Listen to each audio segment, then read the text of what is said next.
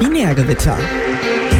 Der Podcast rund um Web, Technologie und Open Source. Hallo und willkommen zu Binärgewitter Talk, der West Coast Edition Nummer 5. Äh, mit mir, Marc, und mit Friday. Hi, ich bin der Friday, äh, wie immer aus Seattle. Ähm, Marc sitzt immer noch im schönen Menlo Park. Richtig. Und äh, ich weiß, die meisten Leute sind jetzt wahrscheinlich verwirrt, weil wir ja mehr als einmal pro Monat aufgenommen Nein, pro Jahr. haben. Äh, pro Jahr. Ja, normalerweise einmal pro Jahr und jetzt äh, haben wir aber schon zum zweiten Mal diesen Monat, äh, weil wir tatsächlich äh, uns Zeit genommen haben. Unglaublich. Einfach mal Zeit nehmen. Und äh, normalerweise machen wir ja nicht so die News, weil das hat ja schon das äh, Binärgewitter Talk, äh, ich sag mal, die, äh, wie, wie können wir es denn nennen? Die Schwestersendung? äh, Old, Old Country Edition? Nee. Äh, die, äh, ich weiß es nicht. das Original. Das Original. TM. Das, das Original TM hat ja schon äh, die Nachrichten für sich quasi äh, beansprucht. Deswegen, wenn wir da dasselbe nochmal vorlesen, ist ja auch doof. Ja. Ähm, deswegen äh, haben wir uns gedacht, wir wollen jetzt einfach mal ein bisschen Themenfolge machen. Und unser Thema heute werden Container und Deployment sein. Ähm, größtenteils wahrscheinlich so ein bisschen um Docker rum, aber auch so, was Docker, äh, ich sag mal, am Leben hält. Ähm, warum denn, Flydy? Du, du hast es vorgeschlagen. Was, was liegt dir denn da so am Herzen an dem? Ich finde das eine ganz interessante Technologie. Ich habe das jetzt hin hin und wieder, sowohl privat als auch auf der Arbeit, immer mal wieder verwendet. Ähm, in letzter Zeit intensiver, auch für irgendwelche lokalen Development-Setups und was weiß ich. Und ähm, ja, ich dachte, das wäre vielleicht mal ein interessantes Thema, wo man irgendwie ein bisschen drüber reden könnte. Ich meine, du hast ja auch schon öfters erwähnt, dass du irgendwie auf deinen Home-Servern mit Docker jetzt im Konkreten irgendwie rumgespielt hast. Ja? Ähm, ja, ich habe irgendwelche Virtual Server Nupsis äh, laufen, wo irgendwelche Seiten drauf gehostet sind von irgendwelchen Leuten. Und äh, da lasse ich auch ähm, manche, manche der, der Apps, die ich da hoste, die laufen auch in Docker und Mhm. ist eigentlich ganz, eine ganz schicke Sache, vor allem wenn man, wenn man halt mal damit angefangen hat und dann irgendwie mal Server umziehen will und so, dann macht es das Ganze halt auch deutlich einfacher, finde ich persönlich. Ja, im, im Normalfall ist ja immer so das Problem, gerade wenn du mehrere Seiten, wenn es jetzt Webseiten sind oder generische Prozesse, irgendwelche Server oder deinen BitTorrent-Client oder was auch immer äh, du benutzen willst. Im Normalfall war ja so der klassische Art, dass du da irgendwie, du gehst per SSH auf deine Box drauf und äh, sagst dann hier apt-get install oder yum install oder was haben wir noch? Was hatte SUSE? SUSE hatte immer Zipper ist neu und früher hatten sie Yast. Yast Äh, install. Ja, ich glaube Yast. Äh, ja, oder keine Ahnung, in Arch Linux hat man Pac-Man, oder, oder ja. Und äh, das war ja so der Klassiker, so hey, ich hätte gerne die Anwendung, dann bitte hol mir die doch mal. Ähm, was da immer so ein bisschen ein Problem ist, also das funktioniert so auf Einzelsystemen, wo du quasi der Einzige drauf bist, immer wunderbar. Äh, was ein bisschen ein Problem ist, wenn du gerade so mit mehreren anderen Anwendungen, die diesen Server teilst und eventuell mehreren anderen Leuten, ähm, teilweise, wenn die Anwendungen irgendwie dynamisch kompiliert sind, dann kannst du das Problem haben, dass die eine Anwendung sagt, ja, ich brauche äh, libxml Version 1.7 und die andere Anwendung sagt, oh, 1.7, da kann ich gar nicht ab. Ich brauche 2.1. Ja, da musst Und du dann- wieder mit irgendwelchen LD-Preload-Hacks rummachen und Genau, und dann ja. hast du immer das Gefrickel und das Problem ist dann auch, dann hast du die Anwendung, also oft haben ja die Open Source Anwendungen früher dann so äh, Installation, ja, hier einfach mal diese 18 Pakete installieren, die bringen dann noch ihre Dependencies mit und ähm, wenn du es dann wieder loswerden wolltest, hattest du dann immer die Freude, dass du dann versuchen musstest, dass der hoffentlich äh, auch nur das Zeug deinstalliert, was er drauf gemacht hat und dass niemand implizit halt noch irgendwie auf libc äh, Version sonst was äh, besteht, aber die hast du jetzt entfernt und dann geht das andere Programm nicht mehr. Das war alles immer ein bisschen nervig. Und generell war auch immer nervig, dass wenn die Programme entweder alle einen eigenen, eigenen User gebraucht haben, weil du willst ja nicht, dass dir der Krepel äh, irgendwas Webserver auf einmal auch dein, dein Root-Passwort ändern kann. Ähm, da hattest du also auch so ein bisschen Sicherheit mit drin, dass du die zumindest so etwas abisolierst voneinander. Und da gab es dann auch selbst kleinere Sachen irgendwie, äh, wenn du irgendein Programm hast, das, keine Ahnung, PS, einfach einen Shell, Shellout nach PS machen kann und das sieht dann all deine Prozesse, die da laufen. Eventuell steht irgendwo noch ein Passwort drin, weil du das in die Kommandozeile mit übergeben hast. Und generell war das immer so ein bisschen das Problem beim Deployment ähm, und auch beim lokalen Entwickeln, dass du halt versuchen musstest, das irgendwie alles aktuell zu halten. Ja. Und halt auch, wenn's, wenn wir gerade bei Deployments sind oder wenn wir gerade bei Entwicklungssetups sind, ich weiß nicht, ich arbeite jetzt in einem Umfeld, wo alle möglichen Technologien irgendwie eingesetzt werden. Wir haben irgendwie Services, die sind in Node geschrieben. Wir haben Sachen, die laufen irgendwie auf Windows äh, in, in .NET. Wir haben Sachen, die laufen in .NET Core auf Linux. Und äh, da irgendwie eine einheitliche Infrastruktur Struktur dafür zu finden, wo sich irgendwie jeder zurechtfindet, ist halt auch irgendwie so ein Problem.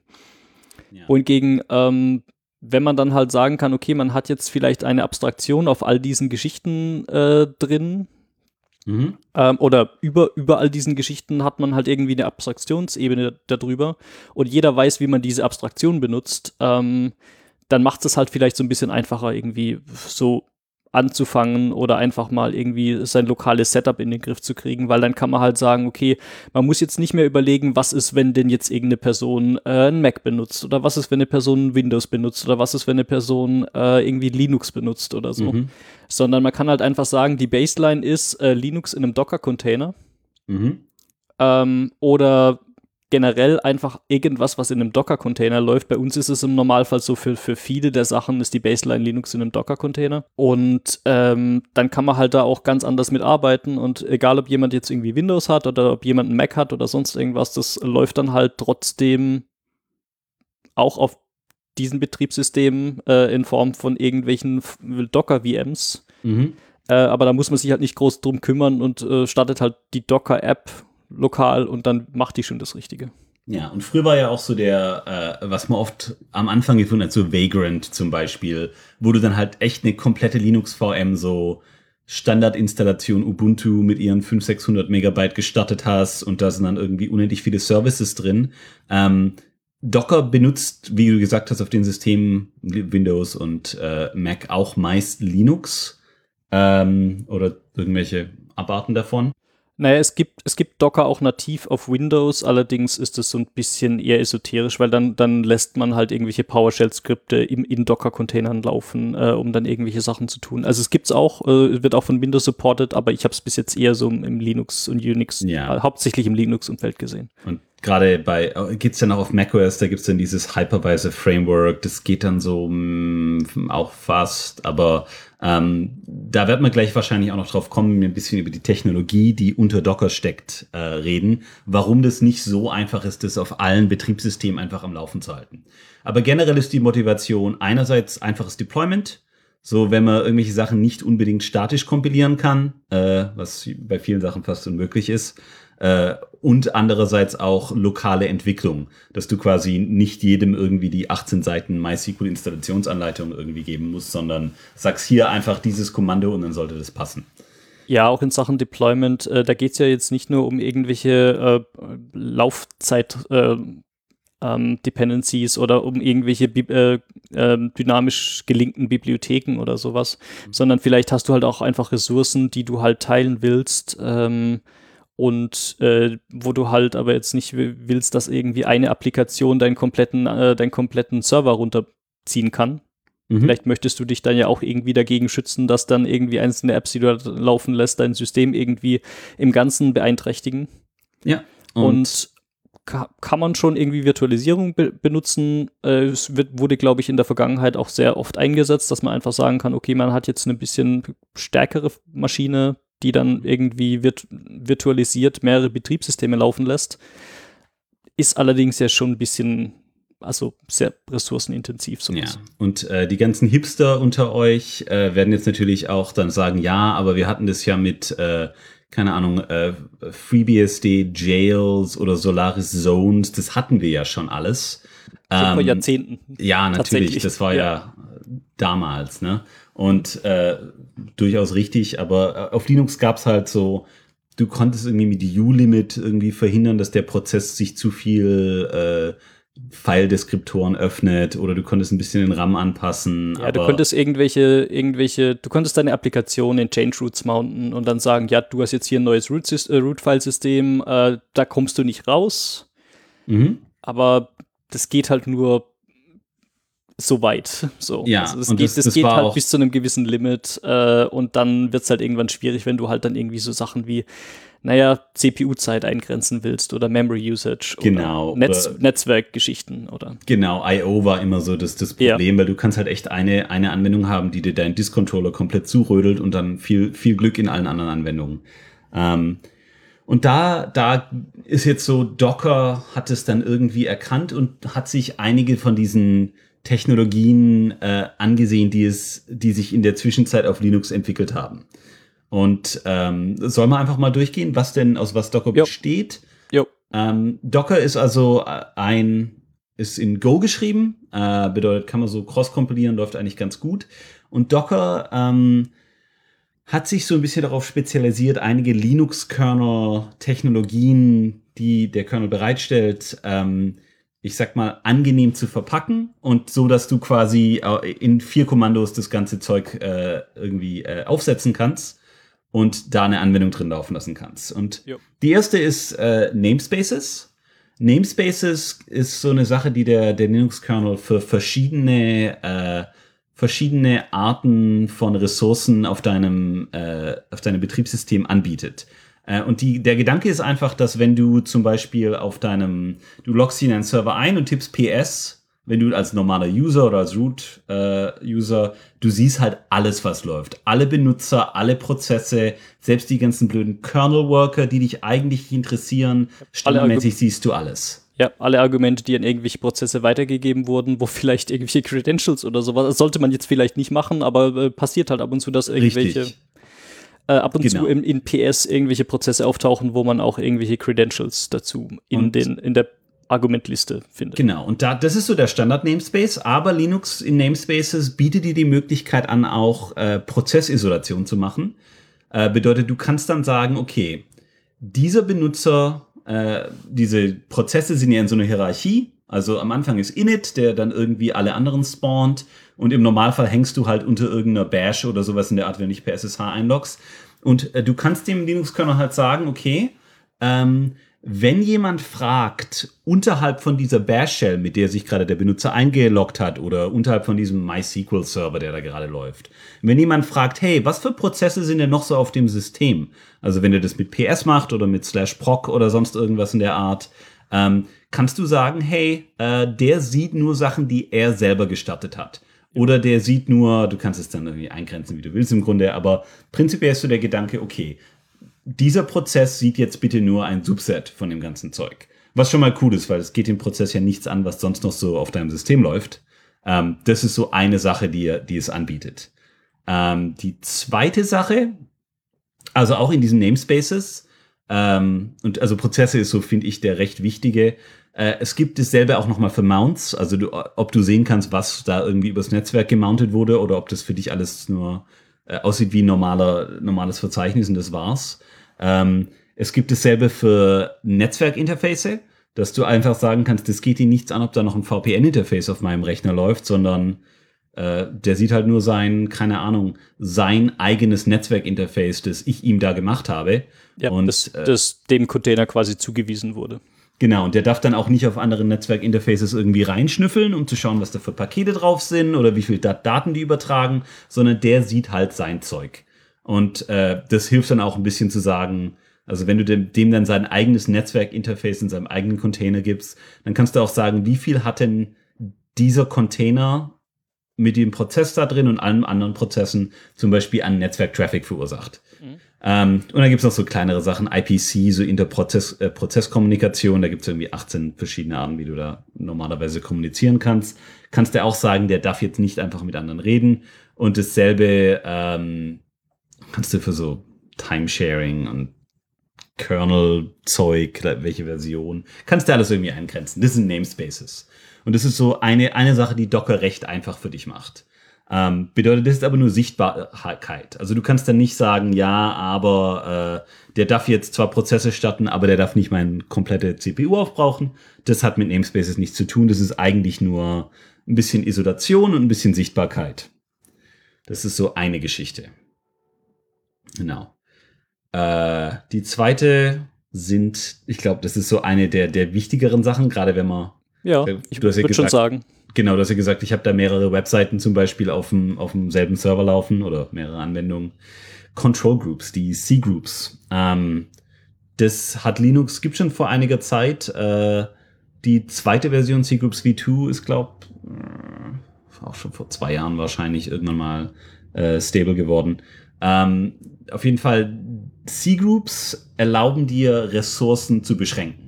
Und mit V2 kannst du wesentlich mehr als mit V1 machen, aber da kannst du quasi sagen, dieser folgende Prozess, den ich hier äh, vor mir habe, darf ab sofort äh, nur noch so und so viel äh, RAM verbrauchen, der darf nur noch so und so viel CPU verbrauchen, der darf nur noch so und so viel, äh, keine Ahnung, I.O., generischen I.O., Block I.O. Äh, oder Netzwerk I.O. Kannst du alles einschränken und kannst du auch rechts, also kannst du sagen, ja, der kann dann irgendwie ähm, zum Beispiel um die Latenz niedrig zu halten von anderen, kannst du halt sagen, okay, der darf dann äh, ein bisschen mehr, aber wenn die anderen leiden, dann wieder ein bisschen weniger. Und du kannst alles Mögliche machen. ist also recht, recht cool und ähm, zwischen V1 und V2 ist ganz interessant, dass V1 hatte so die, das Setup war eher, dass du gesagt hast, okay, Netzwerkbeschränkung ist so der, der oberste, wenn du es so als Baum vorstellst, ganz oben hat es dann deine, deine verschiedenen Ressourcen, das ist dein Netzwerk gesagt, und dann sagst du, okay, Prozess 1 äh,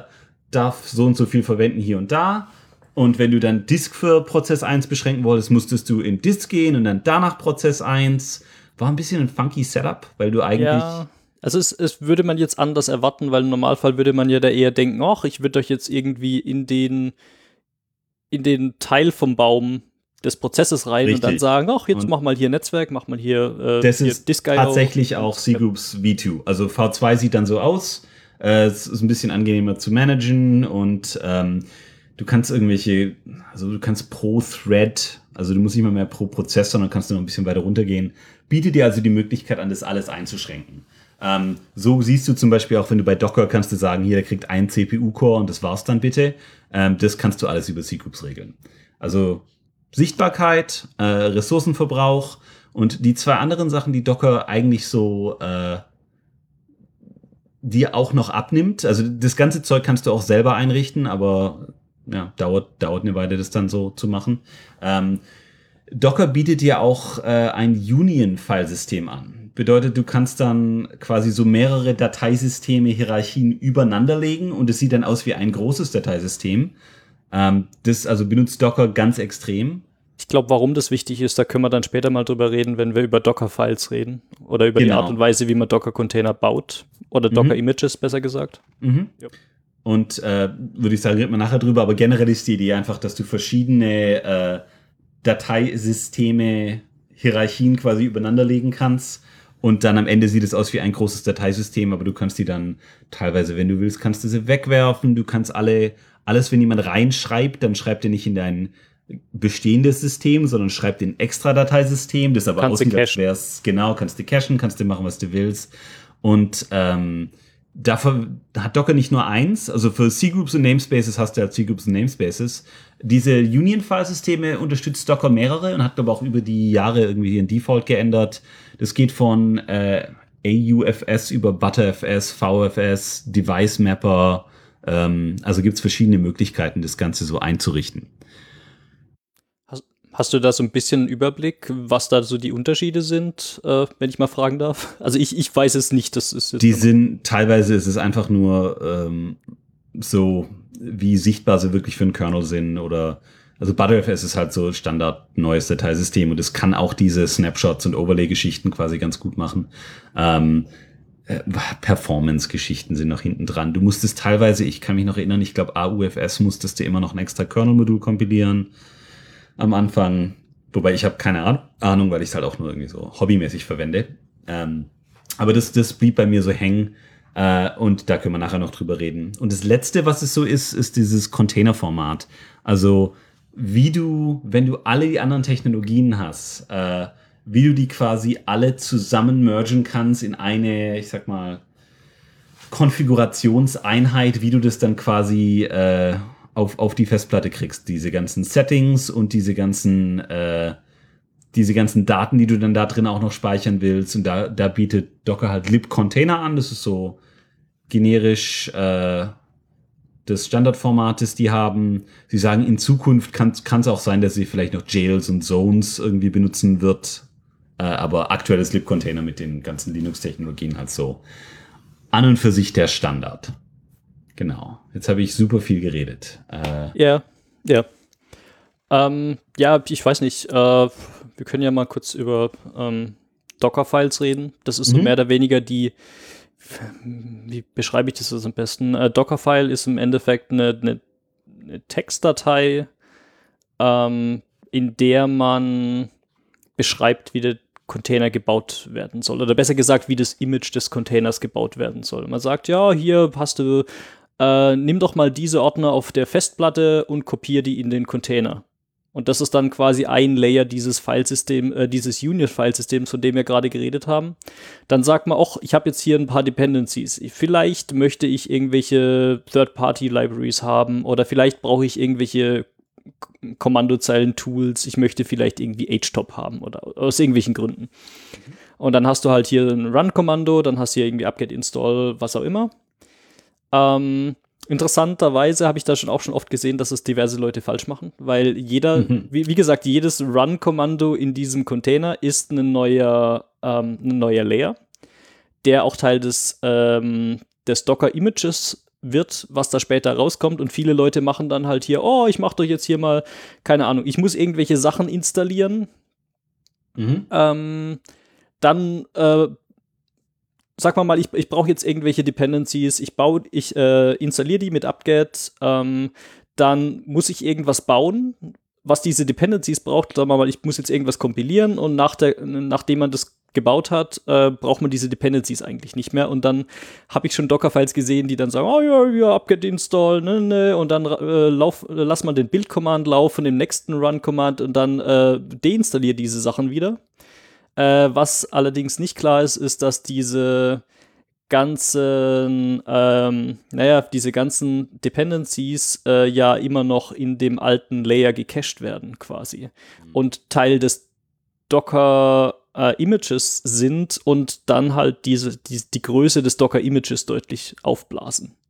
Also mhm. darum sollte man halt äh, sich auch klar machen, was man, was man da so tut.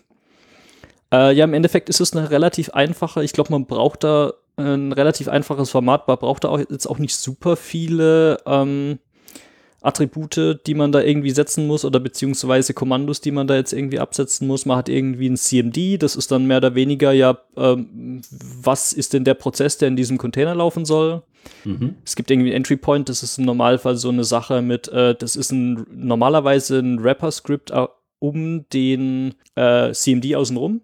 Mhm. Kann man zum Beispiel benutzen, wenn man jetzt sagt, ach, ich habe jetzt hier irgendwie einen Container, aber der braucht eine Datenbank, aber die Datenbank, die muss auch erst hochfahren, wenn der Container zum Beispiel in einem Development Setup äh, gestartet wird. Das heißt, man hat vielleicht die Datenbank in einem, in einem anderen Container laufen und linkt die in diesen Docker-Container rein, sodass die, sodass der, sag mal mal, wir haben eine, keine Ahnung, ein WordPress.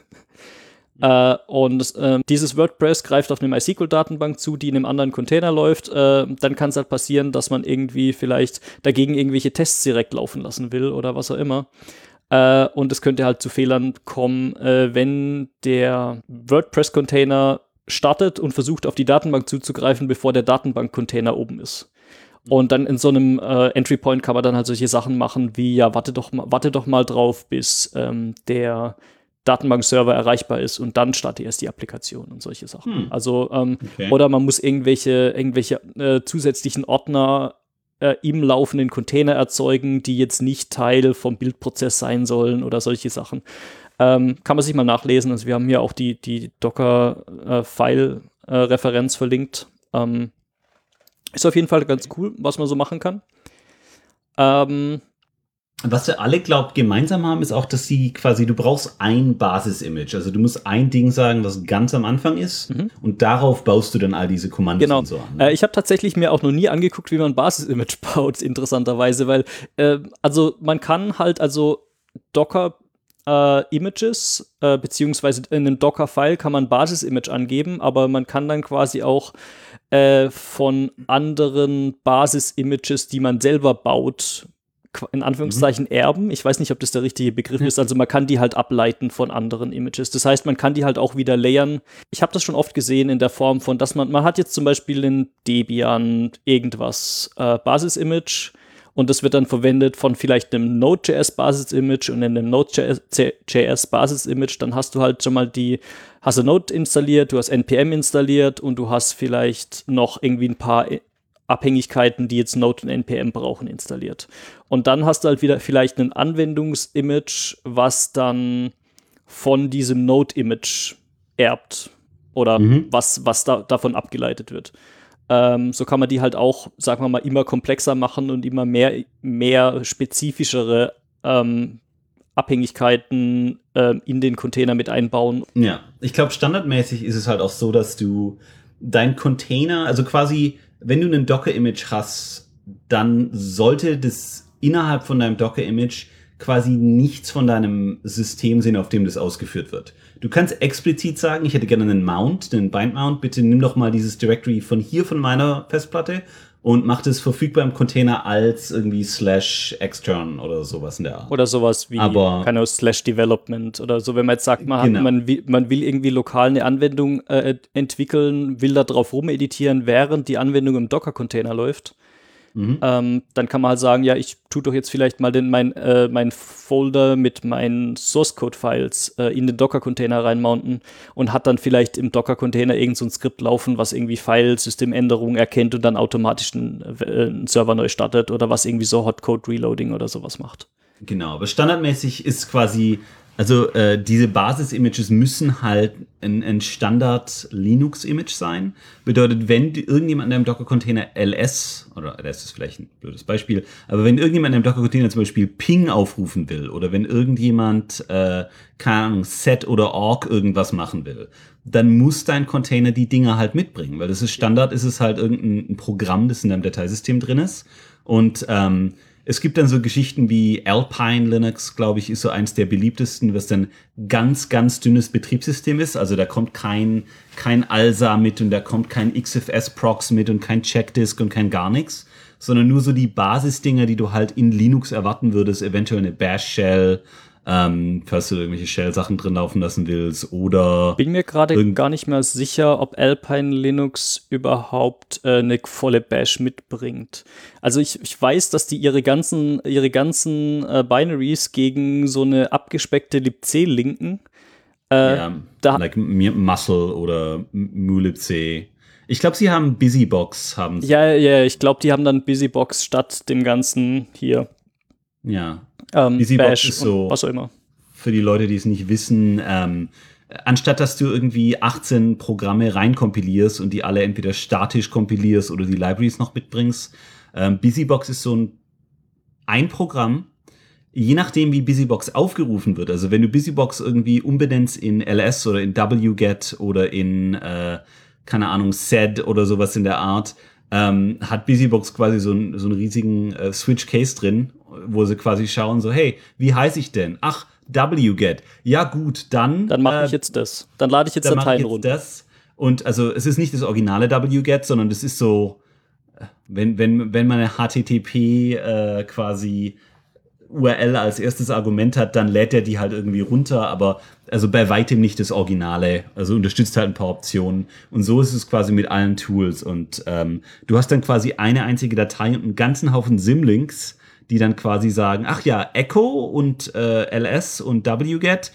die sind ja alle Busybox. Und wenn dann jemand irgendwie ls eingibt, dann ist es halt so, ah ja, okay, Busybox startet jetzt und macht sein, sein kleines Zeug. Hat den Vorteil, dass es alles recht klein ist und ähm, ich sag mal, du sollst, also im Normalfall war immer so das, das Best Practice, dass du in diesem Container, da sollst du kein Betriebssystem haben. Da läuft dein Prozess und ich sag mal, das Minimum, was dein Prozess zum Laufen braucht, ist da auch drin. Und irgendwann, dann gab es früher immer so riesige Blogdiskussionen, so, ja, was ist, wenn da jemand SSH in den Container macht, dass man darauf connecten kann, das ist ja doof und bla. Ähm, prinzipiell sollte also kein volles Betriebssystem da drin ja. sein. Also ich glaube, das ist auch so ein Umdenken, was bei mir eine Weile gebraucht hat, weil ich habe mir vor, vor, keine Ahnung, fünf, sechs Jahren, weiß nicht, ob es das da schon gab, vielleicht, Äh, aber ich habe mir vor ein paar Jahren, wahrscheinlich schon, äh, als, als Docker noch relativ frisch war, habe ich mir das mal angeguckt und habe mir das dann halt auch überlegt. Und das ist dann so, ja, und ich, ich habe da, da jetzt so einen Container laufen und wie, wie, wie, wie verbinde ich mich jetzt da mit SSH rein und wie, ich, wie installiere ich jetzt da meinen Datenbankserver und was ja wie, wenn ich den Container neu starte, ist alles, ist alles wieder weg. Ähm, das haben wir, glaube ich, auch noch nicht erwähnt. Also diese Container, die sind quasi, äh, man sagt so schön, immutable, also die sind unveränderbar. Mhm. Das heißt, ähm, naja, wenn du jetzt, sagen wir mal, einen Datenbankserver in einem Container laufen lässt, dann kannst du schon irgendwie die Daten in diese Datenbank reinschreiben, du kannst die verändern, du kannst alle möglichen Dinge damit machen, aber wenn der Container halt dann irgendwann mal hops geht oder neu gestartet wird oder du eine neue Version deployst, dann sind die Daten halt weg. Also die Daten, die lokal im Container auf der Platte liegen. Genau. Äh, wie man das, das diese Union-Systeme, die dann quasi alle Schreibzugriffe gehen halt irgendwo in den Scratch-Space, sagen wir mal, und der ist dann weg beim nächsten yep. Mal. Also. also. was man bei sowas dann halt macht, wenn man irgendwie, man nennt sowas dann Stateful Services, was man damit dann macht, ist äh, im Normalfall mountet man dann irgendwelche Ordner, die persistent auf dem Host-Rechner ähm, abgelegt sind, die mountet man dann in den Container rein, dass wenn man den demnächst mal startet, dass die ganzen, sagen wir mal, Datenbankdateien noch da sind.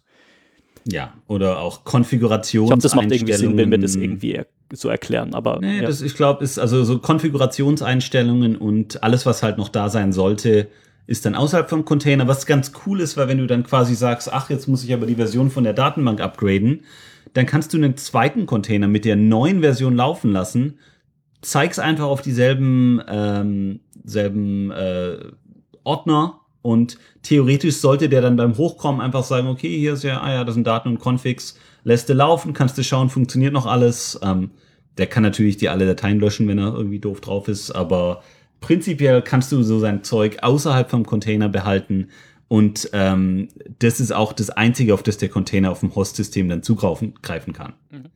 Ähm, was ganz interessant ist, ist, äh, weil du gerade gesagt hast, früher, ja, wie verbinde ich mich jetzt auf den Container? Ähm, das ist immer so eine Geschichte, wo die meisten Leute haben halt noch so, ja, da hast du ja SSH und dann kannst du LS machen und dich ein bisschen umschauen. Ähm, innerhalb, weil, weil Docker halt äh, nur, ich sag mal, Standard Linux äh, Technologien verwendet, kannst du tatsächlich NS-Enter, heißt das Kommando, Namespace Enter. Linux erlaubt dir, wenn du der Root-Benutzer bist, dich in beliebige Namespaces zu, ich sag mal, teleportieren. Du sagst dann einfach hier, ich würde gerne in den Namespace von diesem Programm gehen äh, bedeutet, du hast dann halt auch nur die, die Binaries, die das Programm quasi sehen würde und du kannst sagen, ach, ich würde jetzt aber auch gern dann die, dieselben Netzwerkeinstellungen haben wie das Programm und dieselben IPC-Dinge und du kannst dann tatsächlich in den Container von außen reingehen, ohne da Software drin installiert zu haben. Das Problem ist halt, wenn du keine Shell oder sowas in dem Container hast, wird es wahrscheinlich recht schnell langweilig werden, weil. Das ist schwierig, ja. Ja, du musst halt irgendwas ausführen in diesem Container, um dann irgendwie weiterschauen zu können. Ja. Also SSH brauchst du nicht. Eine Shell wäre vielleicht schon ja. ganz gut also, zu debuggen mal. NS-Enter kannte ich ehrlich gesagt bis jetzt auch noch nicht. Äh, ich habe das bisher normalerweise immer mit äh, Docker exec, Docker exec gemacht, was ja wahrscheinlich unter der Haube die, die gleichen ähm, Schnittstellen benutzen wird.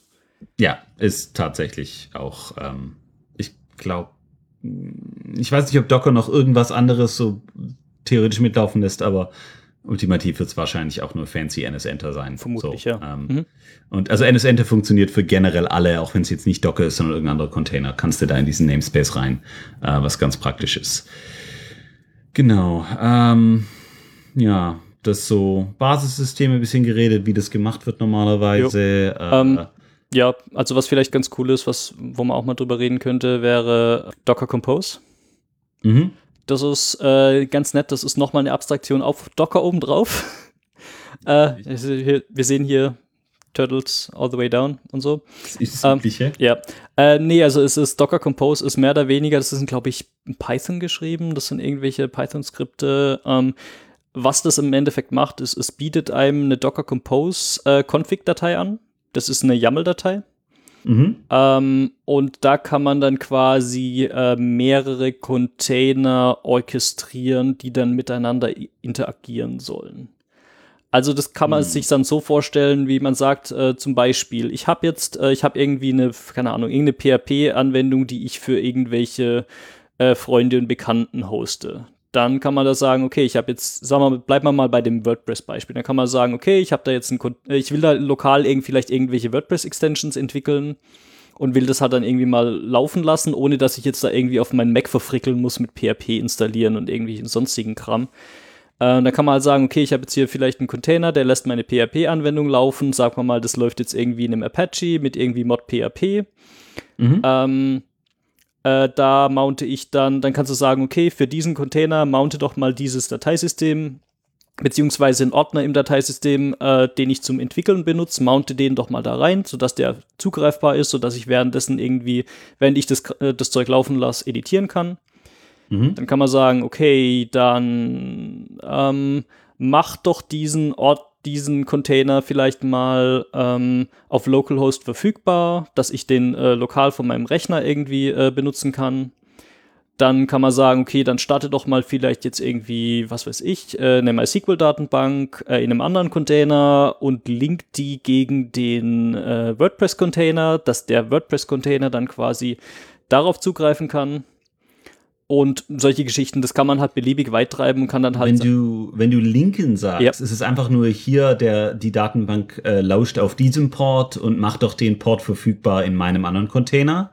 Äh, jein. Äh, also das sind mehrere Sachen. Zum einen macht man den Port verfügbar ähm, in einem anderen Container. Und zum mhm. anderen äh, ist es im Normalfall auch, also zumindest bei Docker Compose äh, wird dann irgendwie auch ein Eintrag, ich glaube in der, ich weiß nicht, ob das etc Hosts ist oder ob die irgendwie lokales DNS benutzen. Ich habe noch gar nicht genau so hingeguckt, was die da tun. Auf jeden Fall ist da halt auch ein Hostname erreichbar. Du kannst dann zum Beispiel sagen, oh, ich gebe jetzt meinem Datenbank-Container, gebe ich jetzt den Namen äh, hier, was weiß ich, Datenbank-Container und mhm. dann kannst du den halt äh, in deinem, äh, in deinem äh, WordPress-Container unter diesem Hostnamen auch erreichen. Äh, und das Linken bedeutet halt im, im, im Endeffekt ganz einfach, ähm, du gibst dem einen Container die Möglichkeit, auf den offenen Port des anderen Containers zu connecten. Mhm. Äh, was der ja im Normalfall nicht könnte, weil da ist ja da diese ganze Prozessisolation und sonst was dazwischen. Prinzipiell könntest du auch einfach beide im selben Container laufen lassen aber dann müsstest du halt den ganzen Ramsch dir selber einrichten und kannst dir nicht einfach irgendwo einen, einen MySQL-Container schießen. Genau. Und du kannst dann in, wenn du es in zwei verschiedenen Containern hast, kannst du dann auch sagen, ach ja, und da der MySQL-Container sowieso schon läuft, kann jetzt äh, nicht nur Frickel-Webseite A in ihrem Container drauf zugreifen, sondern auch noch der Java-Krepel B, der im, im anderen Container läuft. Genau, das könnte man so machen. Also, ja. Mhm. Das ist äh, kann man dann auch Compose, sagen, ja äh, nur, dass ich es verstanden habe, und Compose ist quasi so, du hattest ja vorher auch erwähnt, dass die Docker, in der Dockerfile-Referenz, da kannst du auch so diese, wie hast du es genannt, Entry, nee. Entry Point? Äh, Entry Points vielleicht. Mhm. Was ist denn da jetzt der Unterschied, äh, wo die, die Entry Point sagst, jetzt warten wir mal, bis der Datenbank da ist? Und Docker Compose, wo dann quasi die Datenbank auch direkt startet? Wie, wie sind ähm, die? Wie äh, also du brauchst die, die im Zweifelsfall ähm, beide. Also sag mal mhm. mal, du hast diesen Fall mit irgendwie so einer PHP-Anwendung, die auf eine Datenbank zugreift. In meinem Fall, ich hatte sowas mit irgendwie äh, Zeug, was dann auf einen SQL-Server äh, in irgendeinem Docker-Container zugreift äh, und wo man dann irgendwie gleich ein Skript gestartet hat, was irgendwie erwartet hat, dass der Datenbank-Container da ist, äh, was mhm. dann aber natürlich explodiert ist, äh, wenn der Datenbank-Container ja. nicht da war. Ähm, was Docker Compose macht, ist, du kannst jetzt sagen, äh, Container untereinander haben Abhängigkeiten. Du kannst jetzt sagen, oh, du hast diese Anwendung und die ist abhängig von dem und dem und dem Container. Ähm, was äh, Docker Compose dann macht, ist, die startet die in der richtigen Reihen, äh, start, das startet die in der richtigen Reihenfolge. Was Docker Compose zu dem Zeitpunkt dann weiß, ist, ja, äh, ich habe jetzt den Datenbank-Container gestartet und der Datenbankprozess läuft. Was Docker Compose zu dem Zeitpunkt nicht weiß, ist, dass ähm, der Prozess vielleicht noch alle möglichen Initialisierungsroutinen äh, durchlaufen muss, bevor er mal einen Port aufmacht.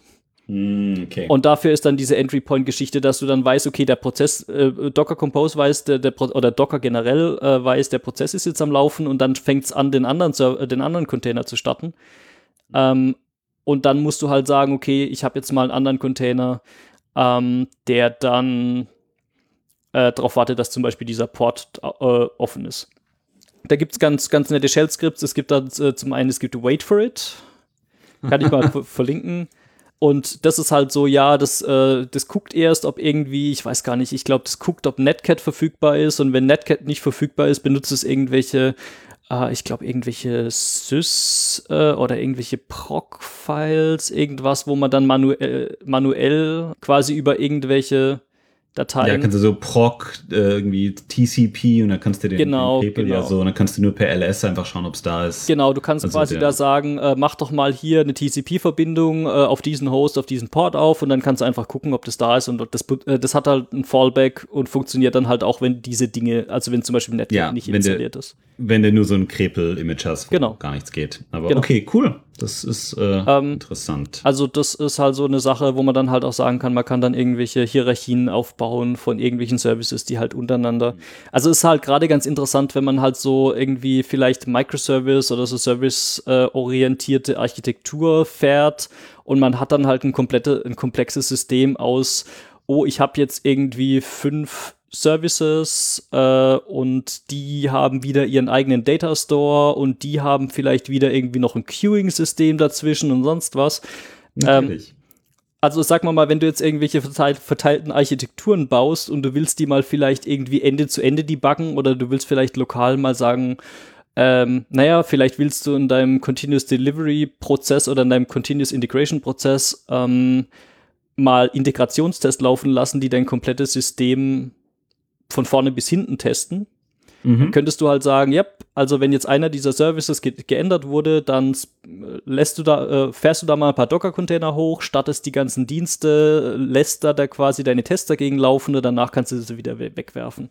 Ja, Ähm, gerade vom CI-System ist natürlich dieses Wegwerfen auch sehr geil, weil Ja. dann den Ramsch nicht für alle installiert. Ja, und das Schöne ist, dadurch, dass du halt äh, alles schon mehr oder weniger gezwungen automatisiert hast, weil du dieses Docker-File geschrieben hast, ist es halt, sag mal mal, das Setup auch schon geskriptet, mehr oder weniger. Und du kannst auch so Sachen, wenn du normalerweise, wenn du irgendein äh, RPM oder so hast, wo halt sagt, ja, ich will aber mich ins Root-System installieren und bla. Mit Docker kann es halt jeder beliebige User quasi in den Container installieren und muss dann nicht äh, irgendwie Super-User-Root-Rechte auf deinem gescherten CI-System haben, was ganz cool ist. Ja, also das ist, das ist insgesamt ganz angenehm eigentlich. Ähm, Ich meine, es gibt auch Leute, äh, ich, also ich habe auch teilweise Kollegen, die dann sagen, ach, ich will jetzt irgendwelche Sachen nicht mehr lokal installieren, sondern ich lasse halt einfach alles in Docker-Containern laufen. Und wenn man dann irgendwie so, keine Ahnung, irgendwie ein bisschen äh, irgendeinen Command-Line-Utility hat, was man vielleicht jetzt irgendwie zweimal im Jahr braucht, ähm, Mhm. dann starte ich halt ein, äh, dann nehme ich halt ein Docker-Image, sag hier Docker Run, äh, gebe dem irgendwie eine URL von dem Docker-Image, ähm, äh, gebe dem ein paar Parameter mit äh, und lass das Zeug halt dann direkt äh, in Docker laufen. Ähm, Mhm. das tut sein, sein Ding, danach kannst du den Container wieder wegwerfen und das nächste Mal, wenn du es benutzt, kannst du halt wieder komplett neu hochfahren und muss halt Es jetzt gab nicht. doch auch so ein, es gab ein Betriebssystem, es war nicht Core OS, sondern Rancher OS vielleicht oder so, wo quasi alles, also wirklich jedes einzelne Programm in einem Docker-Container läuft, ähm, was auch irgendwie schon ziemlich crazy eigentlich ist, aber äh, also das, manche Leute treiben das wirklich so einzelne Utilities in Docker, geht auch. Ähm, ist jetzt so mehr oder weniger spannend. Äh, Was vielleicht ganz interessant ist, was wir auch noch nicht so wirklich erwähnt haben, ist, ähm, die meisten Leute kennen das ja, dass du einfach, äh, ich sag mal, Curl in Bash reinpipen, also wo du früher ein beliebiges, äh, ich sag mal, äh, Kommando oder Skript äh, direkt an eine Stelle begeben hast. Docker hat äh, standardmäßig, wenn du so Docker Run sagst und dieser ihm einen Container gibst, so die komplette URL und der ist nicht da, Docker lädt es für dich runter. Also viele von diesen Containern, Docker hat einen Standard dafür, wie diese Container gehostet werden und Docker weiß auch, wie er die runterlädt, wie er die updatet, wie er so äh, differenzielle Updates macht. Ähm, das ist auch noch Teil von diesem ganzen Docker Commander Utility, dass du halt Docker Pull und Docker, was weiß ich, was machen kannst. Und der quasi, also wenn du zentral quasi in deiner Firma irgendwie dieses eine Docker Repo hast, wo deine, dein, dein Developer Setup da drauf äh, gehostet wird, kann da jeder einfach von diesem Setup pullen und äh, Docker versteht quasi, wie und wo er das runterladen muss. Das haben wir, glaube ich, auch noch nicht so wirklich erwähnt. Ja, genau. Also das ist das, was ich äh, gemeint habe mit, man kann dann sagen Docker Run und gibt dem irgendwie äh, einen Link zum Image mit oder irgendwie eine Referenz für irgendeinen, ähm, äh, für einen, für eine Docker Registry. Ich glaube, über Registries hat man noch gar nicht so richtig geredet. Nicht Ähm, wirklich, nee, deswegen, da wollte ich jetzt auch so ein bisschen quasi Ja, dahin hingehend. dahin Was gehen. ist denn eine Registry? Ähm, das ist im Endeffekt eigentlich ein Service, der halt eine API bereitstellt, wo du ähm, Docker-Images hinpushen kannst. Da gibt es irgendwie, sagen wir mal, öffentlich zugängliche, wie zum Beispiel irgendwie den Docker Hub. Also ich glaube, das ist hub.docker.com oder sowas. Mhm. Hub. Also das ist dann Docker Inc., also die haben sich auch irgendwie äh, kommerziell äh, genau. firmiert und ich glaube, das ist auch die Firma, die das dann quasi betreibt. Genau. Im Docker quasi. In Deutschland würdest du halt einen Verein gründen, dann müsstest du herausfinden, wer der Kämmerer ist, ja. Der Kämmerer. Dann könntest du eine Interessengemeinschaft für Docker gründen. Ja. Und dann Schatzmeister beschreiben. Ja. Ähm, nee, aber da, da gibt es dann sehr viele auch ähm, Images, also äh, alles, im Grunde alles gibt es da als vor, vorgebautes Image. Ähm, und was macht die Registry dann? Also die Registry erlaubt dir, Sachen hochzuladen. Genau, die erlaubt dir, glaube ich, im Minimalfall Sachen hochzuladen. Man, man nennt das dann Docker Push.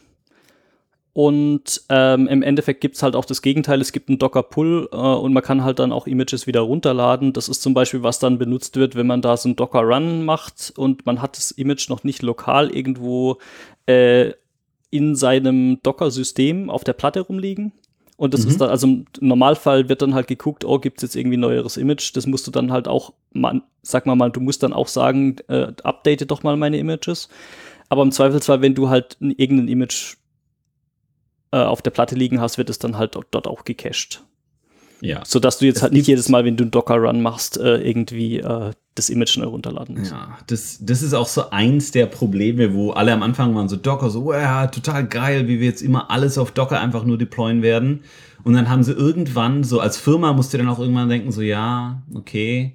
Also einerseits, du kannst eigene Registries haben, was ganz cool ist, also du kannst das Zeug alles lokal haben, aber es gibt dann komplett neue Probleme, wie zum Beispiel, ich sag mal, wenn du alle Docker, alle, alle Images auf Docker Hub dir runterladen würdest und laufen lassen, würde ich sagen, hast du in 10% von denen ist sicher Heartbleed nicht gepatcht, weil die einfach in ihrem Image irgend so eine uralte Krepel-Version von OpenSSL haben. Äh, in anderen 10% ist irgend so ein Monero Kryptominer, der halt, ich sag mal, auf, auf irgendwie einem, einem CPU-Core einfach mal richtig schön Cryptocurrency für wer auch immer das Image gebaut hat, äh, zusammenrödelt. Ja. Und das ist so security-mäßig ist das eigentlich recht komplex, weil früher hast du halt einfach gesagt, ja, dann habe ich auf meinem, äh, dann SSH ich einfach zu meinem Server, hab da RPM-QA, sehe dann, was für Pakete da drauf sind, mit welchen Versionen und dann habe ich einfach irgend so eine überteuerte Software, die dann schaut, welche Version denn da verwundbar ist und äh, dann schicken wir eine böse E-Mail an den Admin und sagen, bitte updaten. Docker-Container, kannst du im Grunde komplett vergessen, außer du mountest wirklich jedes Dateisystem und schaust dann, was da für eine Version drin ist. Die könnte natürlich nachher von einer anderen Version überschrieben werden und äh, ist also hat auch Probleme, gerade wenn man es fürs Hosting benutzt äh, und da irgendwelche Leute von außen drauf zugreifen können. Ja, also das ist, ich glaube, da würde ich im Zweifelsfall halt irgendwie Docker-Images benutzen, die man dann halt vielleicht auch mal selber angeguckt hat, was denn da so drin ist. Ja, Oder man baut sich halt seine eigenen Base-Images. Ähm, oder, also ich meine, es gibt ja zum Beispiel auch, ich glaube, damit verdient halt äh, Docker als Firma auch Geld. Die, äh, äh, es gibt halt auch diese, diese Private Registries, die, ähm, verifiziert. Nee, also Private Regi Registry ist auch einfach in Form von, du kannst die, du kannst sie Selber, vielleicht auf ja. deinem eigenen Server hosten und die bieten halt das, glaube ich, auch gehostet als Service an. So, wenn du jetzt eine kleine Firma bist und du willst vielleicht irgendwo deine Docker-Images hosten, dass du die unter deinen äh, Leuten verteilen kannst oder zum, zum Mhm. Deployment oder sonst was. Äh, ja, der Firma, wir benutzen halt Azure. Da gibt es auch, also es Ja. gibt da quasi Docker Registries oder es gibt, ich glaube, das ist Azure, Container Registry oder sowas. Äh, Mhm. Hat einen relativ generischen Namen. Äh, kannst halt auch einfach Docker, Doc- Docker Images in Azure hosten und ist dann halt so, Mhm. as a Service ist dann halt gemanagt. Ja. Ähm, ja, also ich meine, aber die, die updaten das Zeug dann nicht für dich, sondern das ist eher Hosting. Also wenn du dann Genau, das ist so, du, du sagst auch, ich habe jetzt hier eine Anwendung und da baue ich mir dann im, in meinem CI-Prozess ein Image da draus und äh, dann pushe ich das automatisch an die Registry, äh, wenn der komplette Bild durchgelaufen ist. Ähm, und äh, danach trigger ich jetzt irgendwie ein Deployment und das, der Deployment-Prozess zieht es dann wieder auf allen Servern, wo das dann deployed werden soll, aus der Docker Registry runter, so dass man halt quasi da eine Kommunikations, äh, also man benutzt es halt mehr oder weniger dann auch, um die Images zu verteilen in seinem System und so weiter. Ja, deswegen ist es immer ein bisschen kritisch, wenn du gerade, also wenn man es für, ich sag mal, was Geschäftliches macht, also zu Hause kannst du ja machen, was du willst, aber äh, gerade wenn du es für irgendwie Geschäftliches machst, und äh, viele Leute holen sich dann einfach so, ach hier, da brauche ich jetzt Redis. Ja, schauen wir mal, was die, die meisten Sterne auf Docker Hub hat. Und dann nehmen wir einfach den Redis-Client. Du musst halt hoffen, dass wer auch immer den, äh, der Autor davon ist, dass der seinen Ramsch auch updatet, wenn da irgendwelche CVE-Issues äh, gibt oder du, du bist halt quasi auf den angewiesen, außer du willst dir halt dein eigenes bauen, wenn es dann zu spät ist. Ähm, das ist halt immer so. Äh. Ja, also ich bin mal der Hoffnung, dass das äh, in Zukunft vielleicht besser wird. Ich meine, das Problem ist ja letzten Endes genau das gleiche, wie wenn du irgendwelche Open Source Libraries benutzt. Die Open Source Libraries könnten auch irgendwelche Threads im Hintergrund spawnen und irgendwie auf deiner Platte rumrödeln oder, oder ja. Bitcoins meinen oder sonst Aber irgendwas. Du hast halt im Normalfall Debian oder SUSE oder Red Hat, keine Ahnung, ja. die dann halt dahinter stehen und alle CVEs patchen, Patches irgendwie vom Upstream aufnehmen und in dein Zeug einbauen und da gab's Docker, habe ich irgendwie, mhm. äh gut, ich muss sagen, ich mache da wirklich jetzt nicht so mhm. viel mit, außer privat, habe ich nichts gesehen, wo so quasi vergleichbar wäre. Wäre mir jetzt auch nicht so super sicher, was da so, also es sei denn, es gibt halt dann irgendwelche Watchdog-Prozesse, die dann halt äh, irgendwie auf deinem, auf deinem Host laufen und äh, dann irgendwie gucken, was für Software in deinen Containern installiert ist, aber ähm, da wäre mir jetzt auch nichts bekannt, was so wirklich äh, äh in der großen oder in, in der weiten Welt benutzt wird. Ja. Ähm, es gibt also linuxserver.io, vielleicht um den, den Pick, den ich hier noch unten hatte, mal vorzu, vorzunehmen.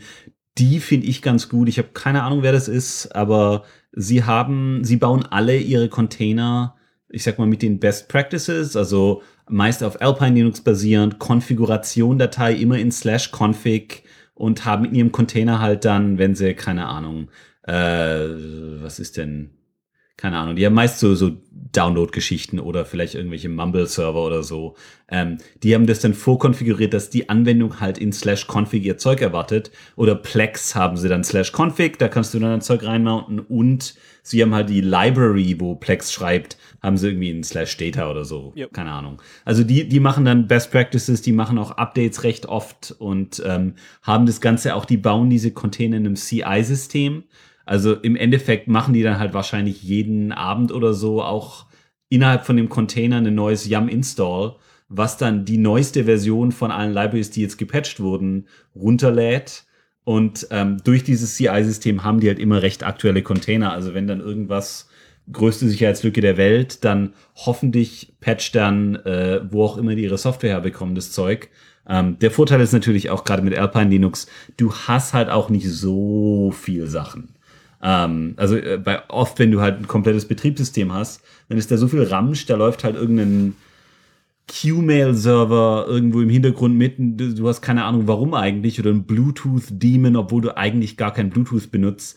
Da ist halt der Vorteil von Docker, dass es das, die kleinste mögliche Angriffsoberfläche gibt. Ja, ja also gerade, ich meine, auf, aus, aus einer Sicherheitssicht muss man dann halt wirklich überlegen, okay, auf der einen Seite, wie du schon gesagt hast, du hast halt äh, du beschränkst halt deine Angriffsoberfläche, auf der anderen Seite musst du halt gucken, was dann halt irgendwie tatsächlich für Software in deinen Containern läuft. Ähm, äh, ja, ich glaube, das Einzige, was ich noch erwähnen wollte, ist, dass ich so ein bisschen die Hoffnung habe, äh, dass das so bis so ähnlich vielleicht in der Docker-Community passiert, wie das jetzt gerade bei NPM passiert, dass zum Beispiel, wenn du jetzt eine NPM-Install machst, dann sagst du, oh, äh, ich habe jetzt übrigens diese Dependencies installiert und davon haben so und so viele, so und so viele CVEs und äh, äh, du hast hier eine, hier eine transitive Dependency auf irgendwie einer Regex-Library, die hat, ist, ist irgendwie anfällig für, keine Ahnung, irgendwie, was weiß ich, irgendwelche ja, ähm, so Echo äh, dumm gelaufen, Junge, und dann äh, einfach in Cowsay pipen. Dann siehst du, wenn du deinen Docker-Container runterlädst,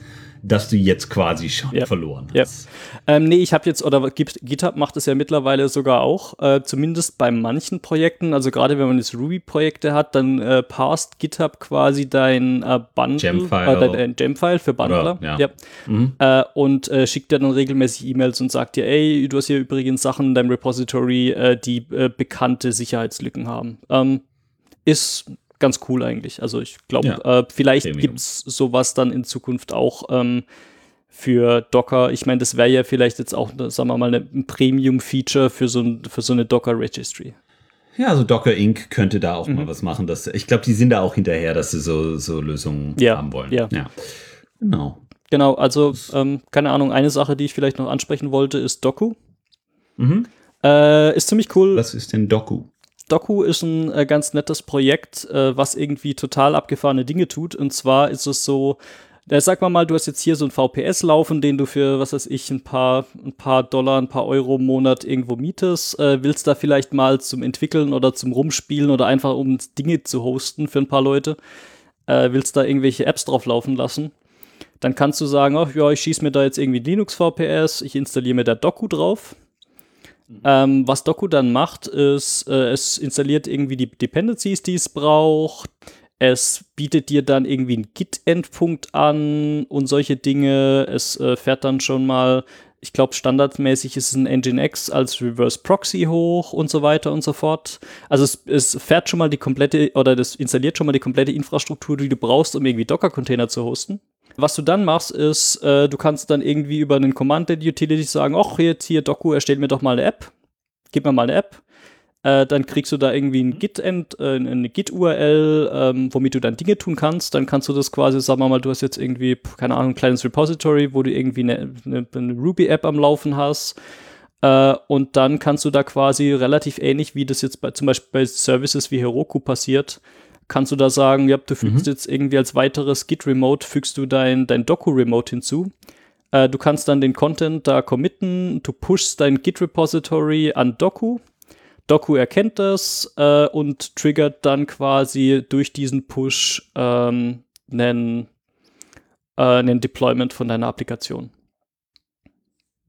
Wie weiß der, also GitHub, äh, GitHub, äh, Heroku hatte ja, glaube diese Build-Packs, also wo es dann heißt, dass er, er sieht dann, oha, Ruby. Ruby weiß ich, ist immer Bundler Install und dann mache ich irgendwie Rake, äh, DB Migrate oder so. Wie macht es Doku? Kann Doku irgendwie was Äh, unterstützen? Docker, Doku unterstützt Heroku Build, äh, wie heißen die Build-Packs? Ja, Ich glaube Äh, Build-Packs. das unterstützt Doku. Und äh, soweit ich weiß, sind diese, sind diese Buildpacks Ah. Open Source. Ähm, und Doku Mhm. benutzt äh, ein äh, weiteres Utility, das nennt sich Heroku-ish. Und äh, das unterstützt quasi diese Buildpacks genauso. Also das erkennt dann quasi, das guckt äh, dann äh, so, wie, wie sieht denn dein File-Layout in deinem Repository aus und er versucht dann halt automatisch zu erkennen, äh, was du denn, was das für eine Appli Applikation ist. Ähm, und ähm, ja, baut dann quasi das Docker-Image lokal auf deinem Server, äh, lässt es dann laufen, ähm, sagt dann, also schreibt dann automatisch auch die Nginx-Configs, damit du dann dein, dein Reverse Proxy bekommst und so weiter, äh, äh, reloadet dann den, den Webserver und dann hast du quasi irgendwie eine Applikation, die, die läuft dann irgendwo unter einem bestimmten Hostnamen ähm, auf, deinem, auf deinem System. Und das standardmäßig ist es als HTTP, äh, also Ja, HTTP ja also Doku für ist so sehr stark darauf optimiert, dass da Webanwendungen drauf laufen. Das muss man vielleicht auch sagen. Ich glaube, das habe ich auch schon als Kritik äh, Doku gegenüber gehört, dass wenn du jetzt irgendwelche äh, Sachen bauen willst, die jetzt nicht als HTTP-Endpunkt agieren, dann ist es eher schwierig. Aber wenn du Webanwendungen irgendwie hosten willst, dann ist ganz. Also es ist halt wirklich auch gut optimiert. Es gibt dann halt zum Beispiel auch Plugins für so Sachen wie jetzt hier Let's Encrypt zum Beispiel. Du sagst dann halt hier irgendwie, du installi installierst dir das Plugin, äh, du sagst, äh, ja, ich hätte jetzt übrigens gerne SSL für diese Apps. Ähm, und äh, Doku ähm, macht dann gleich die notwendige Let's Encrypt Magic, um dir dein, lädt dir deine SSL-Zertifikate runter, packt die in die richtigen Ordner, tut die Config-Dateien für den Webserver umschreiben, reloadet den Webserver Macht er das auf dem, auf dem Host, den Webserver, oder hat er da auch einen Docker-Container für? der, auf dem Host dann quasi. Mhm. Ähm, ja, also ist ganz cool. Es gibt zum, solche Sachen, äh, das, da läuft dann zum Beispiel auch automatisch. Du kannst dann sagen, okay, jetzt mach mal hier einen Cronjob, ähm, der äh, jeden Tag guckt, ob die SSL-Zertifikate bei Let's Encrypt abgelaufen sind äh, und wenn die dann halt automatisch renewed. Ähm, es gibt so Plugins für bestimmte Datenbanken, wo du dann sagen kannst, ey, äh, ich brauche jetzt vielleicht mal eine MySQL-Datenbank oder irgendwie Postgres oder sonst irgendwas. Äh, dann kannst du sagen, okay, äh, gib mal dem Container hier eine Datenbank. Äh, das macht dann auch schon das Richtige, dass es die Datenbank, in, äh, also die Datenbank-Files in irgendwelche persistenten Ordner mountet. Ähm, du kannst dann, glaube ich, mhm. sogar irgendwie äh, äh, über auch Cronjobs kannst du sagen, ach, mach doch mal ein Backup. Äh, und dann läuft halt in regelmäßigen mhm. Abständen ein Backup. Du kannst da sogar Sachen konfigurieren mit, äh, ja, jetzt benutzt mal irgendwie GPG, um dann irgendwie dein Backup zu verschlüsseln und auf S3 zu schieben oder so. Und, das, äh, und nachdem du das halt einmal eingerichtet mhm. hast, funktioniert das halt dann automatisch. Also ist ganz cool. Ich habe damit jetzt so ein bisschen rumgespielt, wenn ich irgendwie mal so ein paar, also ich habe da ein paar Sachen, die drauf laufen. Das ist jetzt nichts Außergewöhnliches. Ähm, in meinem Fall habe ich sogar gar nicht diese automatischen Buildpacks benutzt, sondern habe einfach ein Docker-File in mein Repository gepackt, wo dann halt mehr oder weniger definiert ist, wie die Anwendung zu laufen hat. Also das heißt, wenn du jetzt in irgendeiner sag mal mal, keine Ahnung, du willst jetzt einen Webservice in Haskell schreiben und dafür gibt es kein Buildpack. Ich bin mir jetzt gerade gar nicht sicher, ob es das, yeah. das irgendwie gibt. Aber sag mal mal, du. Bin sicher, ja, sag mal mal, du, du, du willst deinen Webservice in OCaml schreiben. Äh, dann kannst du halt quasi einfach. Den ja. ML Donkey wieder anschließen. ähm, das ist das ein, einzige OCaml-Projekt, das äh, jemals Fall. wirklich jemand benutzt. Ähm, ja, dann kannst du halt einfach sagen, äh, du schreibst den Docker-File, du äh, tust im Docker-File äh, definieren, wie das Projekt gebaut werden soll, wie, wie du dein Zeug baust, wie es gestartet werden soll, ähm, was auch immer. Und äh, Doku erkennt dann halt, oh, das ist ein mhm. Dockerfile ähm, und benutzt dann halt nicht diese Buildpacks, sondern benutzt einfach den Dockerfile. Ja, ja, also genau. so ein generisches, ein Buildpack für ähm, Also ist ganz cool. Äh, ich glaube, unter der Haube ist das alles ein, ein ziemlich abgefahrenes Shell-Skript. Ich glaube, das sind irgendwie 300, 400 Zeilen Shell äh, und dann benutzt es halt so, so Abhängigkeiten wie dieses Heroku-ish und noch irgendwelches andere Zeug. Ähm, aber ich glaube so, ähm, also wie, wie, gesagt, das ist, äh, kann man sich mal auf GitHub angucken. Ähm, das ist nicht super duper viel Code für das, was es macht. Aber ja, genau. Benutzt halt alles, Docker und so weiter. Aber ja, ist schon cool, dass er gerade so die ja. Git-Geschichte da integriert. Ist nice. Weiß ich noch am Anfang. Also Heroku war ja so der erste Hoster, wo sie einfach gesagt haben, ja. ja Deployen ist einfach nur ein Push in Repo. Ihr macht es eh den ganzen Tag, dann macht es doch auch so. Und dann weiß ich noch, Doku war dann irgendwie, auf Hacker News kam es halt auch hoch, so, ja, Heroku, ja, aber. Genau, ich glaube, damit hat es mal gestartet. Shell Script. Ich so, ja. oh, nice. Mhm. Yep. Ja, jetzt ein bisschen größer. Also es gibt, glaube ich, dann auch, auch noch ein Doku alt, nice. was dann irgendwie nochmal vielleicht ein paar neu, mehr Features hat oder so. Ich habe das noch gar nicht so genau angeguckt. Ähm, ich glaube, Doku selber wird jetzt nicht mehr so super aktiv mhm. weiterentwickelt. Ähm, ja. Ja. Na gut, ja. ich meine, wenn es läuft, läuft. So. Mhm. Brauchst ja, die, die Buildpacks werden halt genau, weiterentwickelt. Und, ähm, ja. Also ich glaube, so von meiner Seite war es das jetzt zum Großteil. Ähm, was wir halt in der letzten Zeit jetzt vor allem auch in der Firma zum Beispiel gelernt haben, ist, wir haben halt sehr viel von unserem Zeug mit äh, Docker Compose standardisiert. Und äh, wir haben dann irgendwelche mhm. PowerShell-Skripte außenrum um Docker Compose, die dann halt so standardmäßige Commands anbieten, weil du kannst halt auch noch so Späße machen, äh, wie, ja, du nimmst jetzt hier dieses Docker Compose-File und du tust aber dann noch, hast dann noch quasi ein anderes Docker Compose-File, was dir dann noch irgendwelche Werte überschreibt, so, da, dass du dann und solche Geschichten. Ja, könnt, ja. wenn ich habe nur, weil jetzt, weil du PowerShell gesagt hast, dann könntest du das Ganze einfach Docker Thrombose nennen. Ja. das ist so, das fühlt sich wahrscheinlich ich, ein bisschen ich so an. Ehrlich gesagt sagen, äh, das ist gar nicht so schlimm. Also PowerShell läuft auch auf dem Nee, läuft, läuft auch auf dem Mac ordentlich. Also, Shell du kannst irgendwie, nee, du kannst hier brew, brew install PowerShell Was? und zack. Na. Also, also äh, man muss auch dazu sagen, das ist irgendwie PowerShell Core, was dann diese Cross-Plattform-Version ist, die auf allen Systemen läuft. Ähm. PowerShell ist Core, eine, ja. Ist auch eine Rockband, PowerShell ähm, Core. Würde ich auf jeden Fall mir anhören, glaube ich. Vielleicht auch nicht. Es hört sich eher nach einer komischen Musikrichtung an, aber. Das könnte auch sein, wie Grindcore, nur PowerShell Core. Äh, nee, ich wollte eigentlich zum eigentlichen Punkt kommen äh, mit äh, in Sachen Docker Compose. Jetzt haben wir uns komplett verfranst. Ähm, na, was ja ganz cool ist, ist, äh, man arbeitet halt in einer Abteilung, die irgendwie mehrere Teams hat, die äh, alle irgendwie äh, ihre Services auf eine gewisse Art und Weise strukturieren oder laufen lassen oder sonst irgendwas. Willst du vielleicht mal irgendwas in anderen Services fixen oder willst du mal vielleicht irgendwelche Änderungen beitragen oder arbeitest mal vielleicht an einem temporären Projekt, wo du halt äh, an mehreren anderen Codebases, was ist das deutsche Wort, Code, Codebasen, äh, Ja, Quell, Quellcode. Ja, äh, ich kann, kann kein Deutsch mehr, ist auch egal. Ja, äh, Codebases. Ähm, ich kann kein Deutsch ähm, mehr. Naja, jedenfalls, ähm, du willst irgendwo halt äh, Code beisteuern bei anderen Projekten, äh, mit denen du vielleicht nicht super vertraut bist. Und aber was du halt auf jeden Fall weißt, ist, wie du es baust, wie du es laufen lässt äh, und wie du irgendwie, Mhm. äh, wie du es im Zweifelsfall äh, debugst. Ja. Genau, ja, da ist halt, das ist so, Docker ist da, da kann jeder tun, was er will und es läuft im Endeffekt äh, immer noch gleich.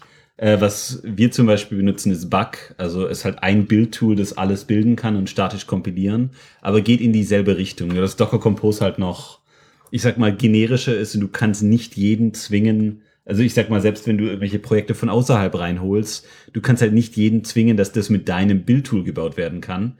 Ähm, Docker Compose kannst du aber alles, selbst wenn Sachen nicht äh, sich nicht zwingen lassen Genau. wollen, kannst du die einfach in den Container stecken und sagen, ja, jetzt. Genau. Und dann haben wir halt, dann haben wir halt Projekte in irgendwie in Ruby, in, in Node mit TypeScript, in äh, .NET in mehreren Geschmacksrichtungen. Du kannst halt einfach sagen, hey, es ist egal, äh, wie die Projekte gebaut sind. Äh, vielleicht willst du auch einfach nur als Abhängigkeit, um irgendwas äh, zu testen, irgendwie ein Service lokal laufen lassen. Kannst halt einfach sagen, okay, du hast jetzt hier ähm, dein, dein, dein Skript, was dann das Richtige tut. Mhm. Ähm, oder du willst einfach deine Integrationstests laufen lassen.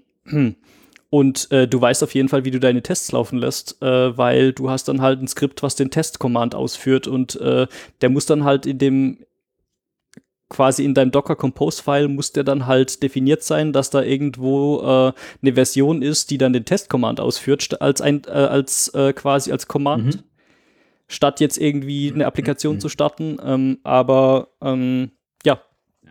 Es ist auf jeden Fall ganz cool, äh, ist auch ein ganz cooles Gefühl, dann einfach irgendwie komplette fremde Projekte anzufassen, aber das erste, was du halt weißt, ist, du weißt, wie du es baust, du weißt, wie es, wie du es startest und du weißt, wie du die Tests ausführst und dann hast du schon mal, und du musst halt jetzt nicht irgendwie zwei Tage rummachen, um irgendwie Abhängigkeiten zu installieren und dann die richtige Version von libxml auf deinem Computer zu haben, um dann irgendwie äh, Nokogiri in einer alten Rails-Applikation, äh, ja, ja, genau. Da kam's, da Äh, kommt, ja.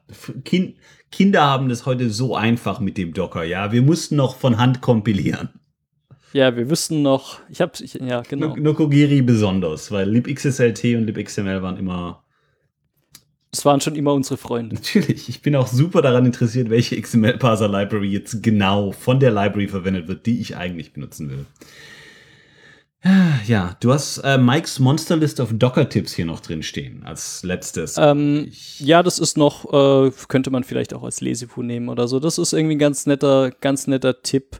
Äh, Ein länglicher, länglicher Eintrag, äh, länglicher Blogpost von ähm, einem Typ, der Mike Simmons heißt. Mhm.